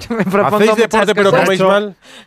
Ya he hecho yo. más deporte en, en ocho días que llevo de, de 2024 que en todo 2023. Así Muy bien, pues ¿qué has estás hecho? en el buen camino. Estoy ahí a tope, Edu. Estoy ¿Quieres- intentando quieres propo- recuperar mi mejor forma. ¿Quieres proponerte el reto de correr la media maratón de Madrid en primavera? No, Con- no. Yo creo Correr que es de deberíamos cobarde, un equipo, no un equipo Radio Estadio Noche. Sí, pero para 2025 yo no llego a la de primavera ni de lejos, Rocío. Va- Vamos a preguntar. ah, Vamos a ver si seríais capaces. Vamos a preguntárselo. Radio Estadio Noche. Rocío Martínez y Edu Pidal. Estamos arrancando el año. Edu, ¿tú cómo llevas lo de los buenos propósitos, lo de la alimentación saludable? No me he puesto a ello todavía, no te voy a mentir. Pero bueno, pero si estamos a día 9 de enero ya. Ya, ya lo sé. Es que a, a mí me viene esto en primavera. A ver si me lo adelantas un poco Pues mira, esta noche. Yo creo que vas a cambiar hoy de Venga, idea, venga. porque vamos a conocer a Rubén García. Te doy una pista. Mm. Él es el Jim y el ñam. Ya, ya. ¿Vale? lo pillo, lo, pillo. pillas, ¿no? Deportista, maratoniano, triatleta, graduado en ingeniería biomédica. Es preparador físico, entrenador personal y también autor de recetas muy ricas y O sea, saludables. ¿se, puede, ¿Se puede hacer ñam si se va al gym? Pues mira, Es mi pregunta. Rubén García, buenas noches. Hola, muy buenas noches. Hola, Rubén. Ahí tienes la pregunta. Bueno, eh, está claro que un equilibrio y yo, desde luego, vivo bajo esas premisas, bajo- ese concepto que pues lo llamo de forma muy cariñosa. ¿Cómo estructuro yo pues, pues mi forma de ver, de, de ver el mundo, no? Y por supuesto que se puede tener gym si tienes ñam, viceversa. Esto no quiero que se confunda con que para comer tienes que compensarlo haciendo ejercicio, ni mucho menos, porque eso es una forma muy tóxica de verlo todo pero desde luego hay que vivir en equilibrio, hay que saber apreciar las cosas y disfrutar de cada cosa siempre pues en su debida me- medida. Claro, el problema es que mis ñam son muy poco sanos en ocasiones, Rubén, que es lo primero que tengo que corregir antes del gimnasio. Eh, bueno, entiendo, entiendo, eso es, eso es común, empieza un poco por cambiar un poco los hábitos, ¿no? Hacer de, de lo que quizás tienes ahora pues un poco sano, hacerlo la excepción y no la norma.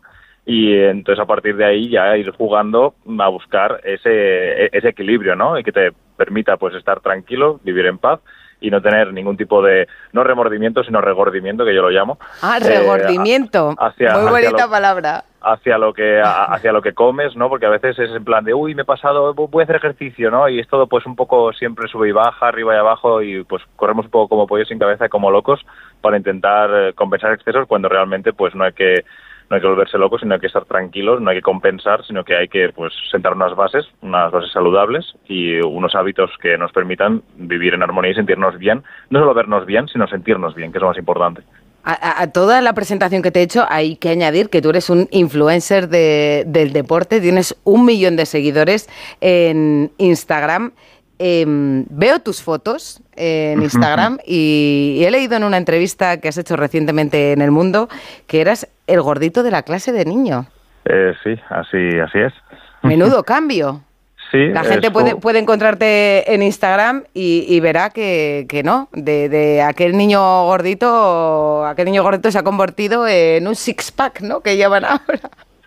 Sí, algo, algo así. Eh, todo han sido muchas etapas y desde luego esa primera etapa fue la que me ha conducido a donde estoy ahora y, y se lo tengo que agradecer, aunque, aunque en esos momentos no sabía muy bien lo que estaba haciendo, pero poco a poco pues todo se acaba poniendo en su sitio y pues para bien, para bastante bien debo decir. He acabado aquí y estoy pues, pues muy contento, pero sí, eh, yo tenía muy malos hábitos, eh, además era una persona muy introvertida y pues los niños de pequeños pueden ser un poco crueles, entonces yo me refugiaba en la comida y, en el sedentarismo, pero eso pues mm, a través del deporte lo conseguí canalizar y pues cambiar un poco el rumbo de eso, ¿no? Y al principio era todo muy superficial, muy banal, muy pues con el fin un poco de, de gustar y buscar la aprobación externa, pero pues con, un poquito de ejercicio personal eso lo fui le fui dando la vuelta, ¿no? En lo que se ha convertido hoy. Eh, yo alguna vez en mi vida me gustaría tener six-pack. ¿Qué tengo que hacer? Eh, ganas, tienes que tener ganas. Que- pero que decir, tener co- decir que es eh, Las tabletas, las Claro, abdominales eso, eso. marcadas, las abdominales marcadas. Está escuchando mi madre y no sabe de lo que habláis. tienes que tener eh, compromiso, desde luego, lo primero, y muchas ganas, porque al final que, que te- tener un six-pack o un abdomen visible solo depende del porcentaje de graso que, que- que tengas en, en la- encima del abdomen, ¿no? Entonces, a, a- a través de deporte y de, un- de una dieta que te permita, pues eso, ¿no? Tener un, déficit calórico lo suficiente que junto al deporte, pues te ayude a, hacerlo visible, pues eh, eso, eso a base de repetición, repetición y tiempo lo, lo consigues. En cuanto, no te sabría decir porque cada persona es un mundo, pero desde luego es un proceso y tienes que tener compromiso. Entonces, es lo que te diría que tienes que tener, ganas y compromiso. Y luego a partir de ahí, conseguir un plan para conseguirlo es relativamente fácil. O sea, que lo que yo tenía ahí hace 20 15 años lo sigo teniendo, solo que hay otras cosas encima. No, yo no lo he tenido nunca. todos lo tenemos. Es solo cuestión de un poquito de compromiso y listo. Tú lo tienes que redescubrir y yo lo tengo que lo tengo que descubrir. Tú eres entrenador eh, personal, tienes mucha demanda ahora en este en este mes de enero. Uy, sí, la que más. Ahora la cuesta de enero, el volver de las vacaciones, pues, mm, pues todo el mundo vuelve muy motivado precisamente por lo que decía, ¿no? Por unos, un periodo de inactividad, de pues relajarse más con el tema del deporte y de buscar, pues eso, ¿no? Volver a, lo que era antes de, la- de las Navidades o incluso a compensar los excesos que y todos los turrones. Esto, como digo, eh, es una forma poco sana de verlo, aunque sí que es verdad que a mucha gente le motiva, ¿no? Entonces, eh, a, mí me, a mí me vale cualquier cosa mm, mientras luego lo continúen y mantengan el hábito a lo largo del año, ¿no? Entonces, venga, si vamos a, a quemar los turrones, lo que tú quieras, yo te pongo el programa que quieras, pero me voy a encargar de que eso, cuando ya se te hayan olvidado los turrones, pues lo mantengas hasta final de año y hasta donde haga falta. La gente que empieza en enero es la gente que abandona antes, por aquello, ¿no? Empiezas la euforia y empieza el nuevo año, voy a hacer más deporte, voy a comer mejor. Y luego se nos desinfla un poco el globo. Esto es muy personal, esto es muy personal porque depende de, to- de, de las eh, esperanzas que tú deposites también eh, en, en el plan, ¿no? Y en pues tus objetivos, si son reales, si son pues alcanzables o no. Entonces, eh, el, el mayor problema que comete la gente, el mayor error, es en ir muy a saco, ¿no? En coger una motivación enorme, pues por lo que acabo de comentar, y ir con todo. Entonces, claro, te, te cansas enseguida porque sostener eso es muy difícil. Entonces, yo siempre digo que hay que coger un ritmo constante y ir con él ah, hasta el final. No hay que arder rápido, sino que hay que arder siempre, ¿no? Tú acabas de cumplir eh, 30 años, pero he leído una frase tuya que me ha impresionado mucho. Mucha gente muere a los 40 años, aunque la entierren a los 80. Sí, así es. Es una, es una realidad, es una pues, cruda y, y triste verdad, pero es un poco mi forma de verlo, ¿no? Porque eh, al final nos quedamos mm, empanados y parados toda la vida, mm, pues sentados en una silla delante de un ordenador sin movernos y solo tomamos acción cuando nos empiezan a caer los problemas, ¿no? Y al principio, pues como son leves y nuestro cuerpo lo aguanta, no, no hacemos caso, pero cuando ya es muy serio y no podemos disfrutar de nada, ni de nuestra familia, ni de nuestro, ni de nosotros, pues entonces ahí sí que te mueves. Pero claro, has, te has pasado toda la vida mm, trabajando para ganar un dinero, para pues tú luego gastártelo en lo que quieras y al final pues acabas mm, estando todo el día entre médicos. Cuando la mayor medicina que tienes está a tu disposición y no cuesta nada, que es hacer deporte. Eh, tu mujer es, eh, bueno, Marta, Delicious Marta, eh, en- las redes sociales también. Ella es autora también de recetas saludables. Por cierto, enhorabuena, que acabáis de anunciar que vais a ser, que vais a ser papás. Eh, ¿En casa del herrero cuchillo de palo o no? Vosotros practicáis la vida sana también en casa. Hombre, sí, no, desde luego tenemos que dar ejemplo y más ahora al, al bebé, más, más que ninguno. Pero, pero sí, en, casa, pues como digo, nuestro, nuestra norma son hábitos muy saludables. Lo que cocinamos también, evidentemente, nos lo comemos y siempre cocinamos variado y, y muy sano, muy equilibrado. Y hacemos deporte a diario. Si no es eh, entrenamiento en gimnasio, pues ah, andamos todo lo que podemos o salimos a correr. Bueno, siempre intentamos ah, que nuestros descansos sean, sean activos y no, y no sencillamente estar sin hacer nada en casa. Eh, entonces eso, eso lo, lo hacemos. Eh, a ver, yo tengo cuarenta y tantos, tampoco hace falta entrar en detalles. Cuarenta y todos. Vale. Eh, no, cuarenta y todos no, no te pases, Edupidal, no te pases, Edupidal. Eh, ¿Cuántos días a la semana tengo que hacer deporte? ¿Cuánto tiempo tengo que hacer deporte para estar eh, saludable?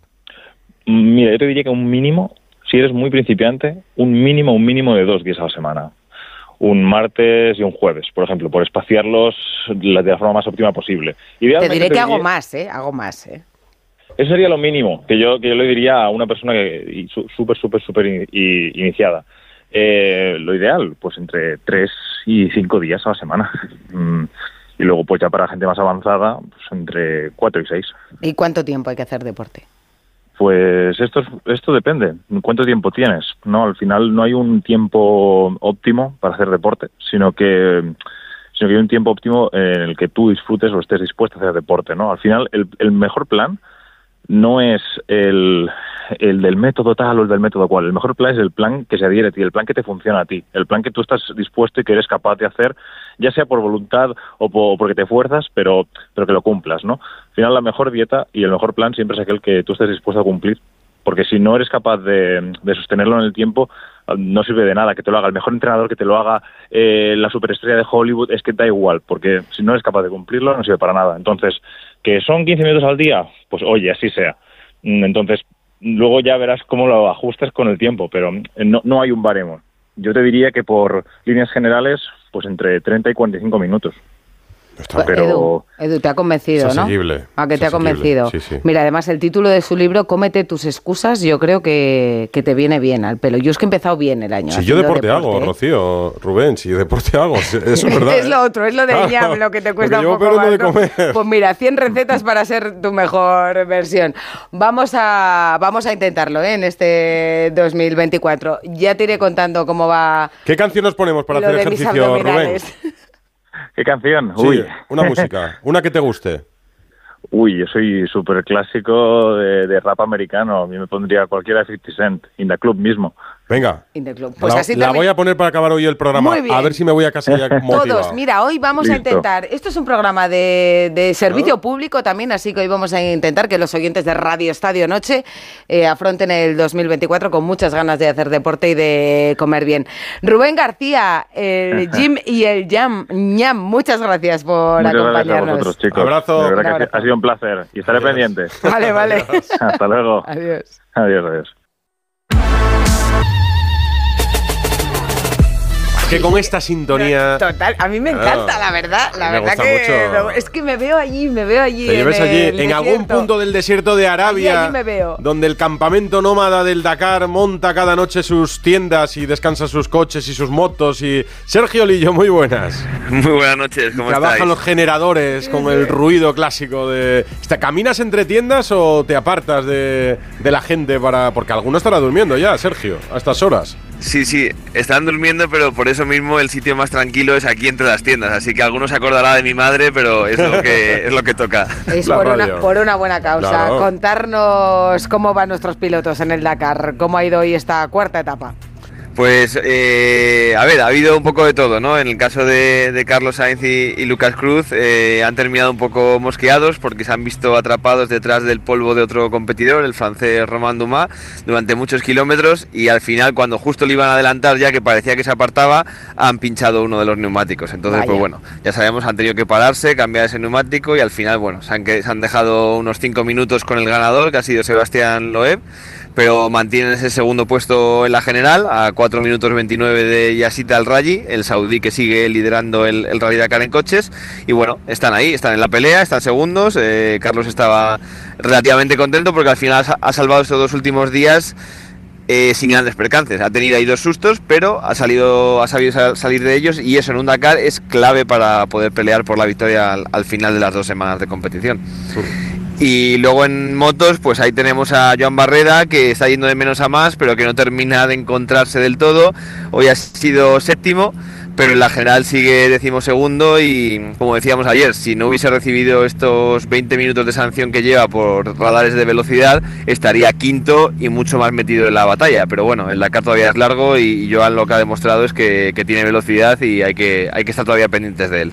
Bueno, y no tenemos que olvidarnos que tenemos a un español liderando una clasificación en el Rally Dakar, es Gerard Farrés, que está líder de los side by side y el, el catalán quiere ganar sí o sí este año el, el Dakar y parece muy muy encarado para ello.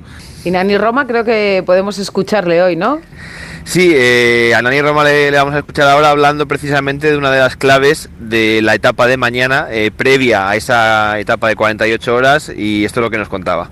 Ayer estábamos cenando allí en el vivac eh, con Carlos y Carlos me comentaba, ostras, ¿qué, qué, qué crees? No? ¿Qué, qué, qué se puede hacer aquí? Porque estoy pensando, pensando, digo, "Uah, mi estrategia es muy distinta a la suya, ¿no? Pero sí que es verdad que si mañana no haces una buena estrategia, pasado mañana te comes dos días abriendo pistas sin trazas, ¿eh?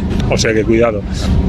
Si yo estuviera aquí para ganar, intentaría mañana hacer una etapa muy lenta, muy lenta. Pero claro, todos piensan, todos tienen su estrategia.